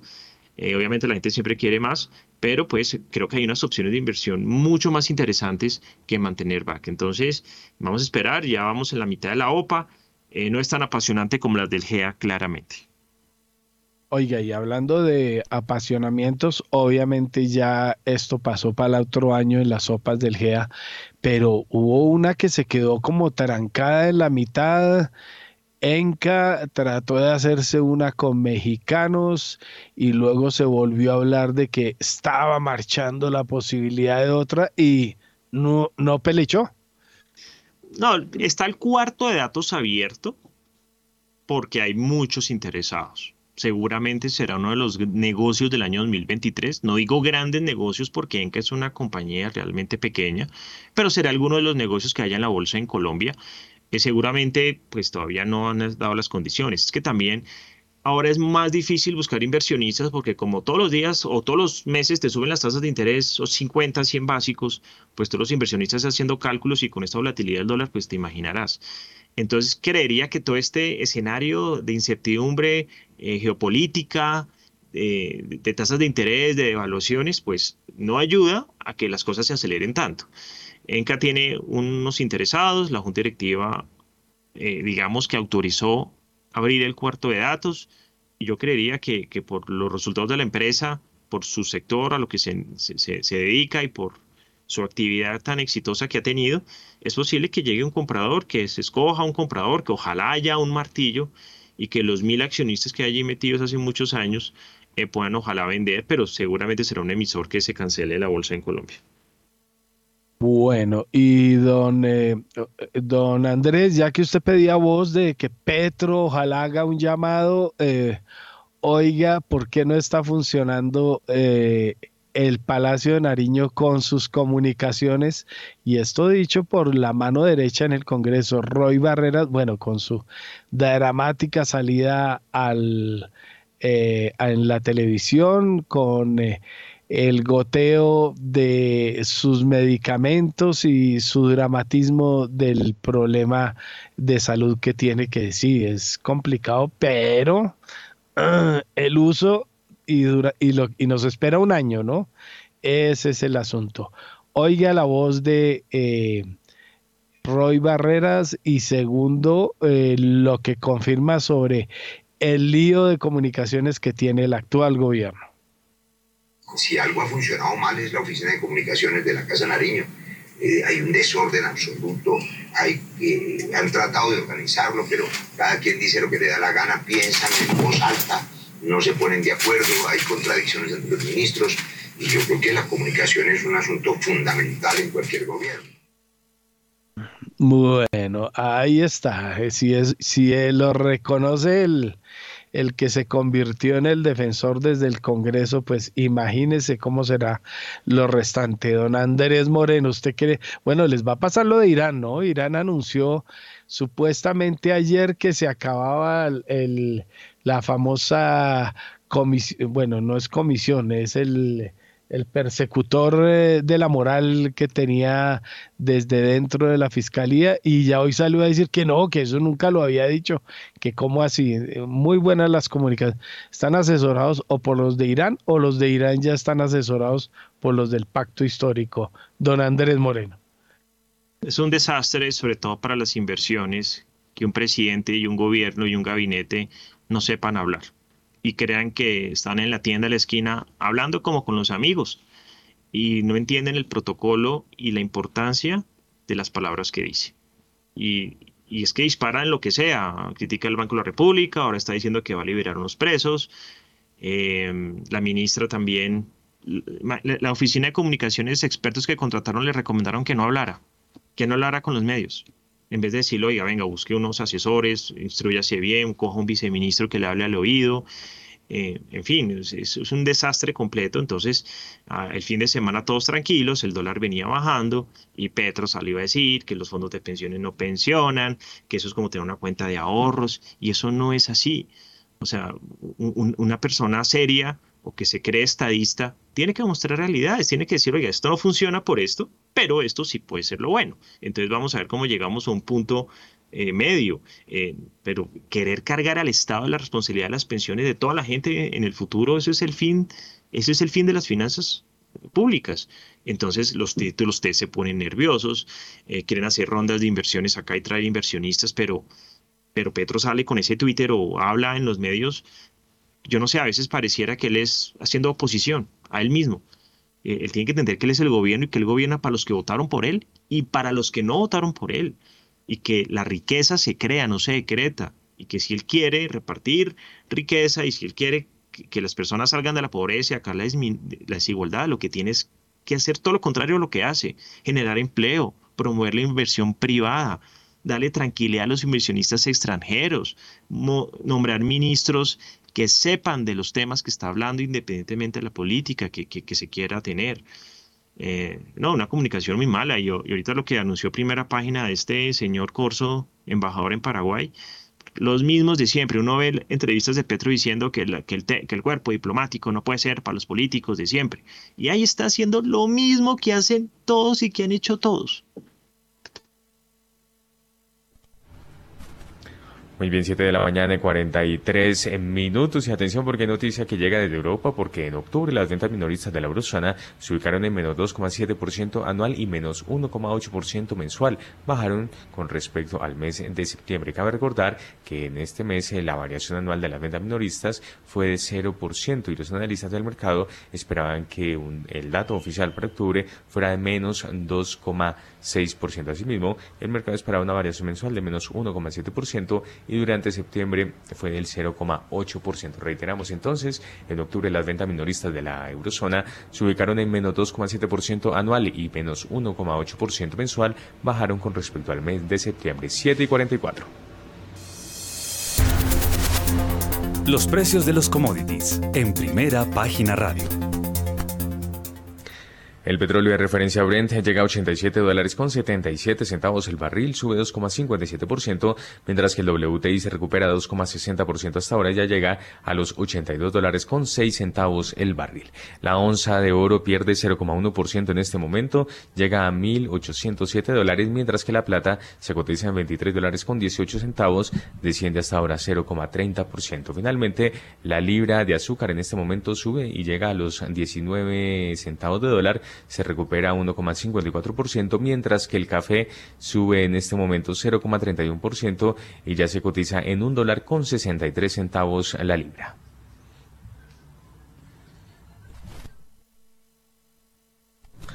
Muy bien, y hasta ahora nos conectamos de inmediato con Daniela Tobón. Daniela, porque usted tiene información del sector minero energético que tenemos hasta ahora, porque hay datos de actualización de la producción de petróleo en Colombia, el comportamiento. 0,57% aumentó la producción de petróleo en Colombia durante septiembre de 2022.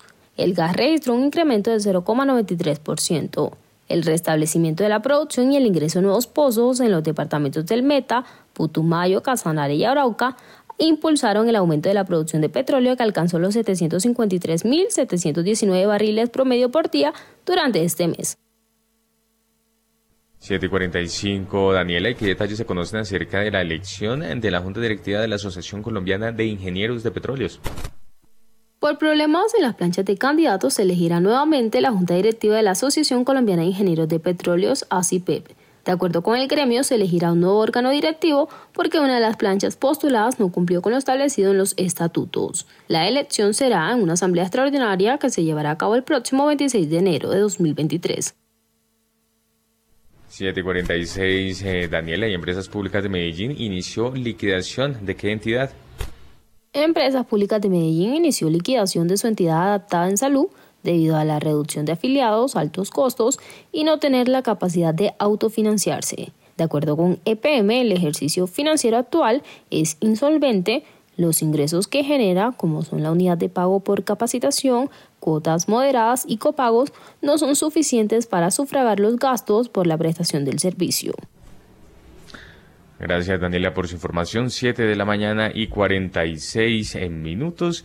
Y por otra parte, ante el panorama internacional en Colombia, el dólar eh, podría tener una volatilidad estimada de 70 pesos al alza. En Colombia, el dólar navegaría en la jornada spot de este lunes entre un mínimo de 4.770 pesos y un máximo de 4.840 pesos. Esto de acuerdo con las proyecciones del gestor de inversiones y nuestro analista habitual invitado, Diego Rodríguez. 747, Héctor Mario.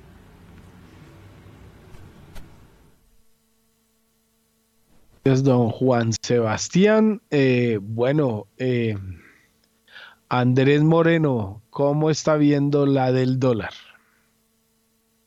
Bueno, dólar en Colombia, espectacular, digamos, la caída que ha tenido. Eh, varias personas hablábamos que podría estar más cerca hacia 4.600 o 4.400 en un escenario de más tranquilidad mundial. El dólar cae en Colombia en las últimas dos, tres, dos semanas y media, desde el 18 de noviembre viene hacia abajo, inclusive rompiendo TRM por debajo de 4.800, pensando que ya vimos los máximos del año. Pero hay muchos desafíos locales e internacionales que no nos ayudan a entender si esa tendencia va a ser definitiva. La inflación en Colombia no ayuda, eh, el panorama político nacional no ayuda, el escenario de tasas de interés internacional tampoco ayuda entonces la volatilidad va a seguir. Es, puede que en algún momento toque 4.600, pero en cualquier momento se puede volver. El tema de exploración petrolera es gravísimo, el tema de los fondos de pensiones es gravísimo. Entonces eh, la volatilidad en Colombia va a ser el pan de cada día. Veníamos con una correcta estabilidad, últimas dos semanas no habían declaraciones políticas, pero también ya nos acercamos a una semana donde todos los bancos centrales van a subir sus tasas de interés, incluyendo Colombia, y donde empiezan a revelarse datos de inflación que, como en el caso colombiano hoy, puede que no sean eh, tan lindos como, como se esperaba. Entonces, eh, no sé si el alcance para llegar en esa tendencia bajista a 4.600. Eh, hoy el dato de inflación creo que cambia un poco las tendencias de los mercados. Mil gracias, don Andrés.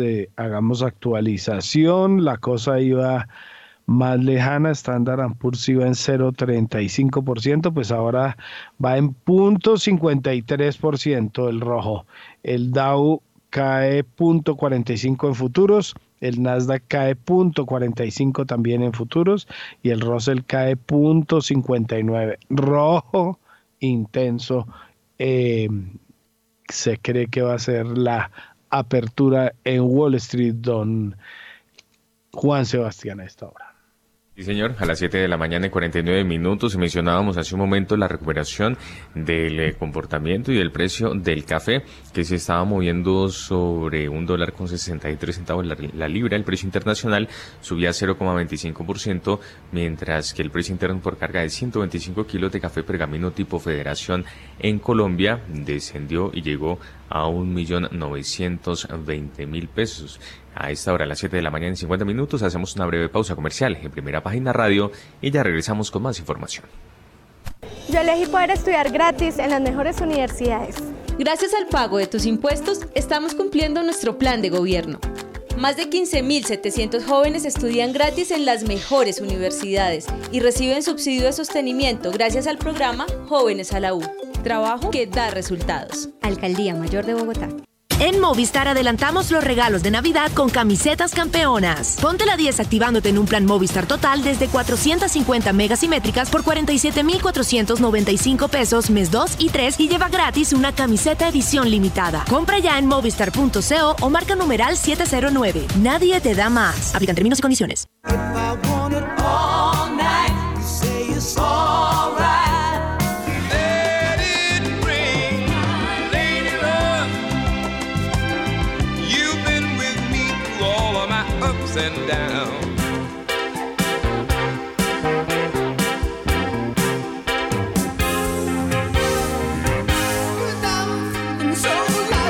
En las noches, Javeriana Estéreo, sin fronteras.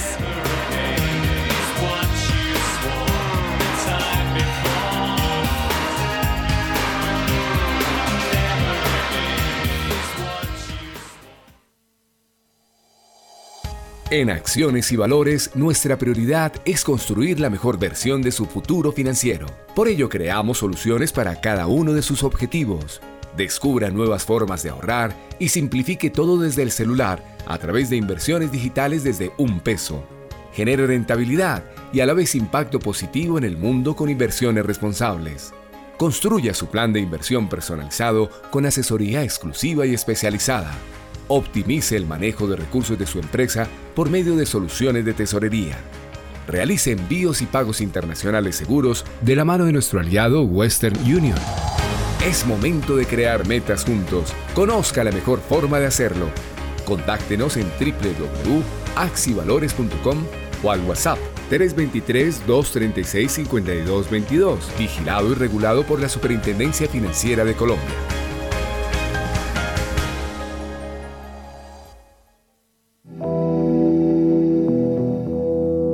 Rincones más remotos del territorio nacional, hay personas cuya vida ha seguido adelante, pese a que el conflicto armado las afectó en el pasado. 50 vidas, una serie radial de la Coalición Internacional de Sitios de Conciencia y Javeriana Estéreo. De lunes a viernes a las 12 del mediodía y al finalizar Bitácora, disponible en javerianaestereo.com. Yo elegí para que mis hijos tuvieran más y mejores colegios en la ciudad. Gracias al pago de tus impuestos, estamos cumpliendo nuestro plan de gobierno. Hemos construido 18 nuevos colegios y 6 jardines infantiles. Además, otros 17 colegios están en construcción. Trabajo que da resultados. Alcaldía Mayor de Bogotá. ¿Sabía que en Colombia se hace jazz desde 1957? Un libro recopila por ahora las partituras compuestas desde 1985 hasta 2007. Conozca más sobre este tema en la edición 61 de la revista Pesquisa Javeriana, que trae además otros artículos de ciencia, tecnología, creación artística e innovación hecha en Colombia. Encuentra también la explicación de por qué los niños del campo crecen menos que los de las ciudades o los retos que se enfrentan en el turismo ecológico, una reciente opción de ingresos para el país. Consulte estas y otras historias en javeriana.edu.co barra inclinada pesquisa. Pesquisa Javeriana, el medio de divulgación científica y tecnológica de la Pontificia Universidad Javeriana.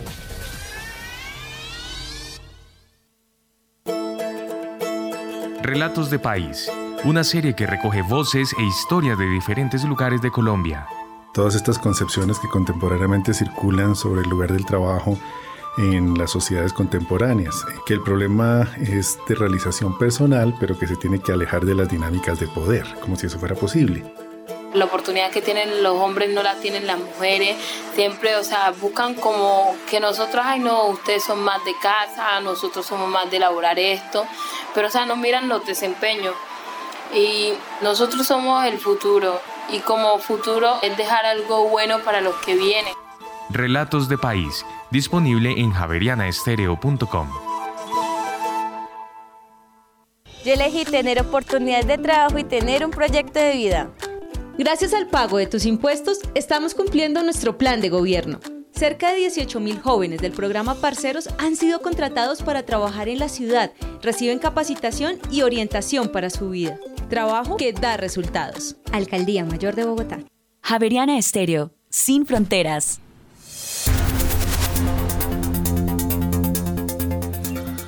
7 de la mañana y 55 minutos y para Bogotá y la Sabana se prevé cielo entre parcial y mayormente nublado con algunas precipitaciones ocasionales y lluvias sectorizadas en horas de la tarde.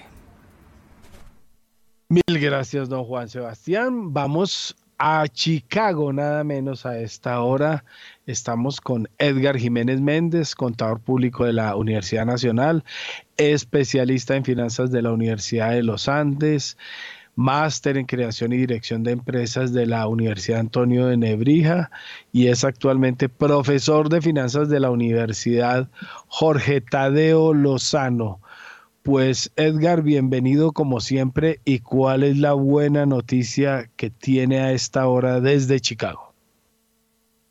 Bueno, eh, muy buenos días, un saludo para toda la audiencia y pues digamos como es, costumbre en Colombia de participar, eh, el interés estudiantes, pues anualmente participamos en, un evento, una competencia internacional de, derivados, particularmente de futuros, y pues eh, los estudiantes, varios estudiantes colombianos se clasificaron entre los mejores, entre los cinco mejores, incluso de universidades de Antioquia también hay en los primeros puestos, demostrando pues mucho eh, el, interés, el creciente interés, como insisto mucho que hay en, aprender. Eh, hoy es la ceremonia de premiación, los colombianos siguen siendo, seguimos siendo invitados especiales, ya, ya se volvió costumbre acá en la Bolsa Mercantil de Chicago que los colombianos hagamos parte de estas, de estas ceremonias, ya al menos en los últimos cinco años. Entonces, pues estamos atendiendo la, invitación, es el día, ellos lo llaman el Día de la Educación Financiera se hacen, se hace networking, eh, contactos, contactos y profesionales, eh, pero en mi caso también pues académicos y estamos aprovechando la oportunidad.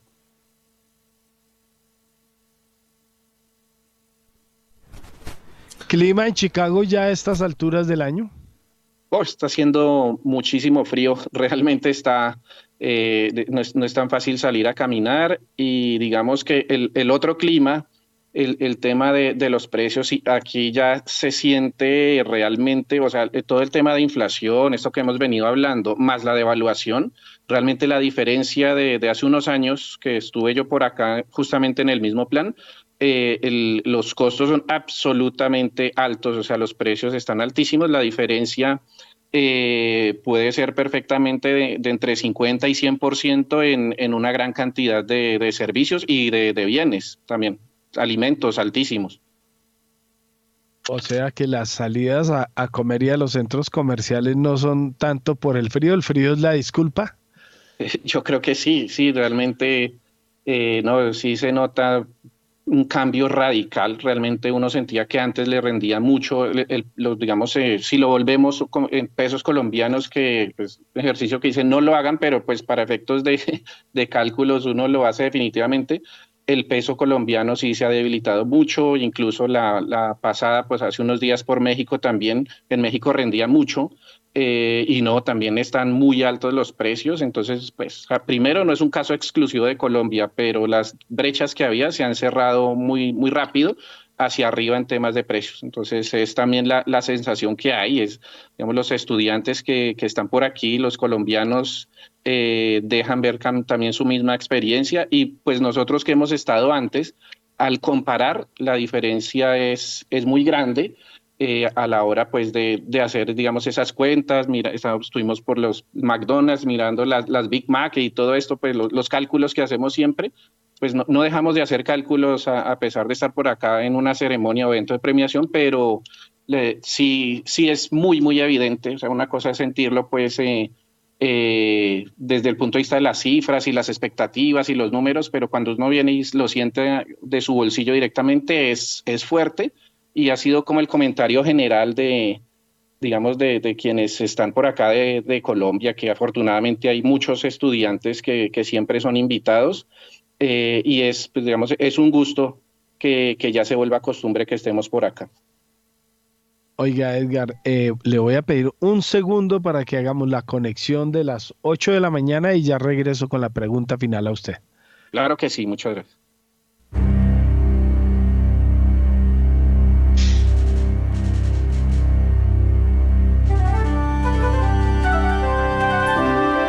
...91.9 Javeriana Estéreo, Bogotá.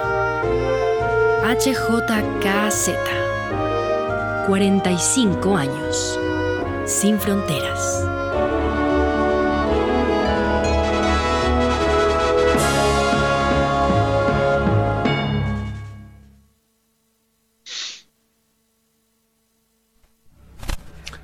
Ocho de la mañana en punto, continuamos en primera página radio, Héctor Mario.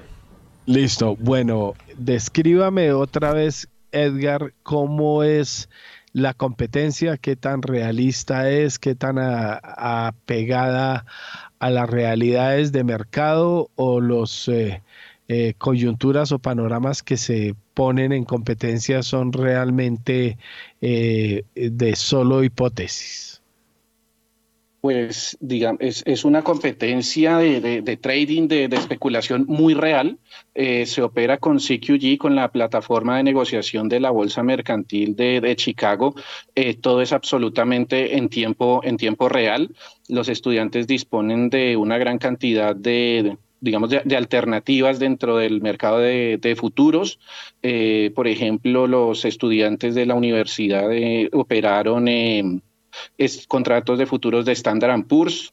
Eh, se opera mucho petróleo, realmente los contratos de petróleo son lo más, digamos que lo, más común y donde hay más volatilidad en el mercado, entonces quienes quieren asumir mayores niveles de riesgo, estrategias de alto riesgo, se van por ahí, otros un poco más defensivos por el lado del oro, pero también cada quien en su estrategia y al final del día pues se definen los, los ganadores, que no necesariamente tiene que ser por eh, mayor volatilidad, pero juega mucho la estrategia y todo absolutamente en tiempo real. Hay apoyo desde la Bolsa Mercantil de Chicago con eh, información desde, desde el Trading Floor, desde la, la misma, el mismo sitio de negociación que, eh, tuvimos oportunidad de, visitar.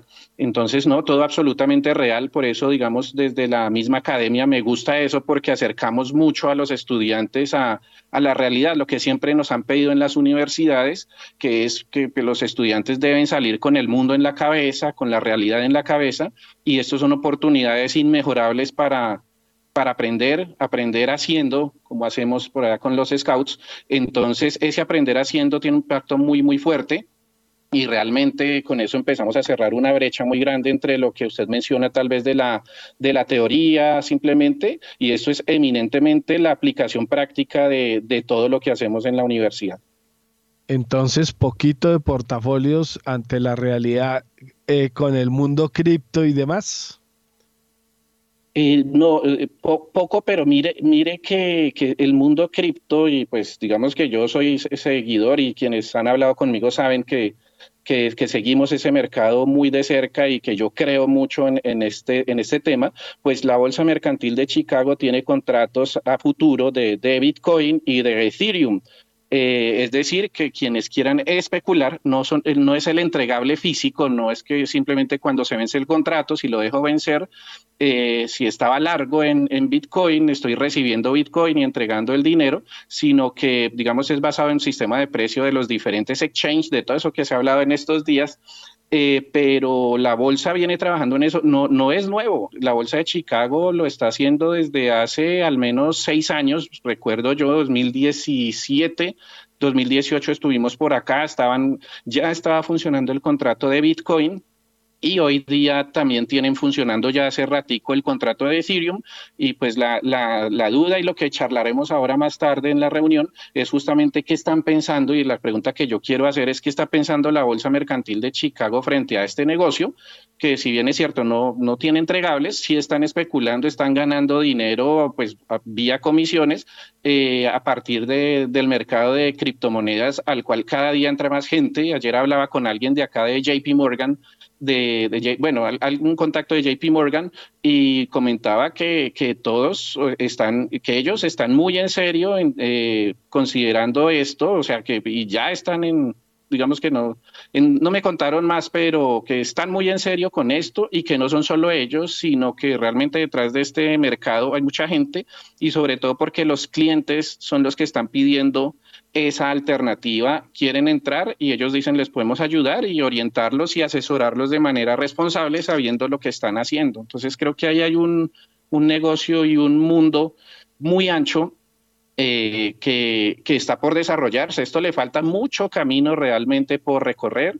Todo lo que ha salido, los exchanges, las notas, hombre, pues es que eso no es culpa del Bitcoin, no es culpa de las criptomonedas, sino es como, decía yo, es como si usted sale y le entrega el dinero a un señor que está pasando por la esquina, quien usted no conoce, no sabe cómo le va a responder por su dinero, simplemente están captando dinero a nombre de Bitcoin o podía llamarse cualquier cosa. Entonces, ese es, ese es otro tema bien de discusión largo y ancho, pero el mundo cripto realmente como tal tiene un potencial grandísimo. Entonces vamos a ver en qué para todo esto. A las 8 de la mañana y 6 minutos y mucha atención porque el dólar abrió este lunes en 4.775 pesos, baja 3 pesos con 50 centavos frente al cierre del viernes que fue de 4.778 pesos con 50 centavos. Reiteramos entonces, dato de apertura, 4.775 pesos, baja 3 pesos con 50 centavos frente al cierre del viernes. Y así llegamos entonces al final de esta misión, pero antes, eh, rápidamente con William Varela que tiene información desde el Congreso de la República, actualidad a esta William. Eh, muy buenos días, Juan Sebastián. Pues le cuento que la actualidad del Congreso de la República es que dialogamos con los presidentes de las comisiones económicas del Congreso y han comenzado a realizar un balance de la actividad legislativa eh, para el gobierno nacional. Ellos dicen, pues ya aprobamos un presupuesto general de la nación, les aprobamos una reforma tributaria, les aprobamos el presupuesto bianual de regalías y nos vamos a reunir desde el 7 de enero del próximo año para aprobar el Plan Nacional de Desarrollo. Eh, Gustavo Bolívar, presidente de la Comisión Tercera, de la siguiente manera, como lo podemos escuchar, entregó a primera página un pequeño resumen de lo que ha sido esta actividad legislativa en materia económica en el Congreso, que hoy inicia la aprobación de proyectos claves en la plenaria de Senado y en la plenaria de Cámara, porque ya se acabó este periodo ordinario, ya faltan pocos días y entonces eh, pues eh, las plenarias tienen que jugársela a fondo para sacar los proyectos y que no se les hundan los que han trabajado en el transcurso de este primer periodo de la parte legislativa. Escuchemos a Gustavo Bolívar. Y eh, con el dinero que se tiene para el año entrante, que es el más grande en la historia de Colombia, que salen de 74 billones de pesos que están en el presupuesto, más los 20 billones de la reforma tributaria. Hay 15 billones en las regiones de regalías. Estamos sumando más de 110 billones de pesos esto va a jalonar el empleo, porque para hacer esa inversión se van a, requerir muchas obras públicas, de acueductos, de vías terciarias. Entonces lo que el presidente dice es que eh, puede que el mundo entre en crisis, es, es, algo que se viene anunciando, pero Colombia lo va a saber eh, capotear porque tenemos dinero para invertir y la inversión pública en cualquier país del mundo es el primer renglón de empleo. O sea que la bolsa no sería solo... Bueno, mil gracias, don William Varela, por su reporte. Y no digamos al otro presidente, el de la Cámara, ¿no? Que ese sí, el que eh, salió a denunciar al nuevo embajador de Colombia en Paraguay y lo nombraron por encima de lo, muy bien el pacto histórico. Buen cuento. Andrés Moreno, su despedida, lo que oyó del dólar. Bueno, dólar eh, ya sube a 4.790. Obviamente vienen unas dos semanas de volatilidad por la inflación y subidas de tasas. Esperemos que se mantenga por debajo de 4.800 y que esté un poco más menos nervioso por Petro. Muy bien, gracias Andrés. 8 de la mañana en 9 minutos y de esa manera llegamos entonces al final de esta emisión. A ustedes muchas gracias por haber estado con nosotros. A Andrés Moreno Jaramillo, Julio César Herrera, Guillermo Valencia y Edgar Jiménez Méndez, nuestros invitados el día de hoy. Héctor Mario Rodríguez en la dirección y en la presentación, quien les habla, Juan Sebastián Ortiz. No se vayan que ya llega Mañanas sin Fronteras. Que tengan todos ustedes un feliz lunes.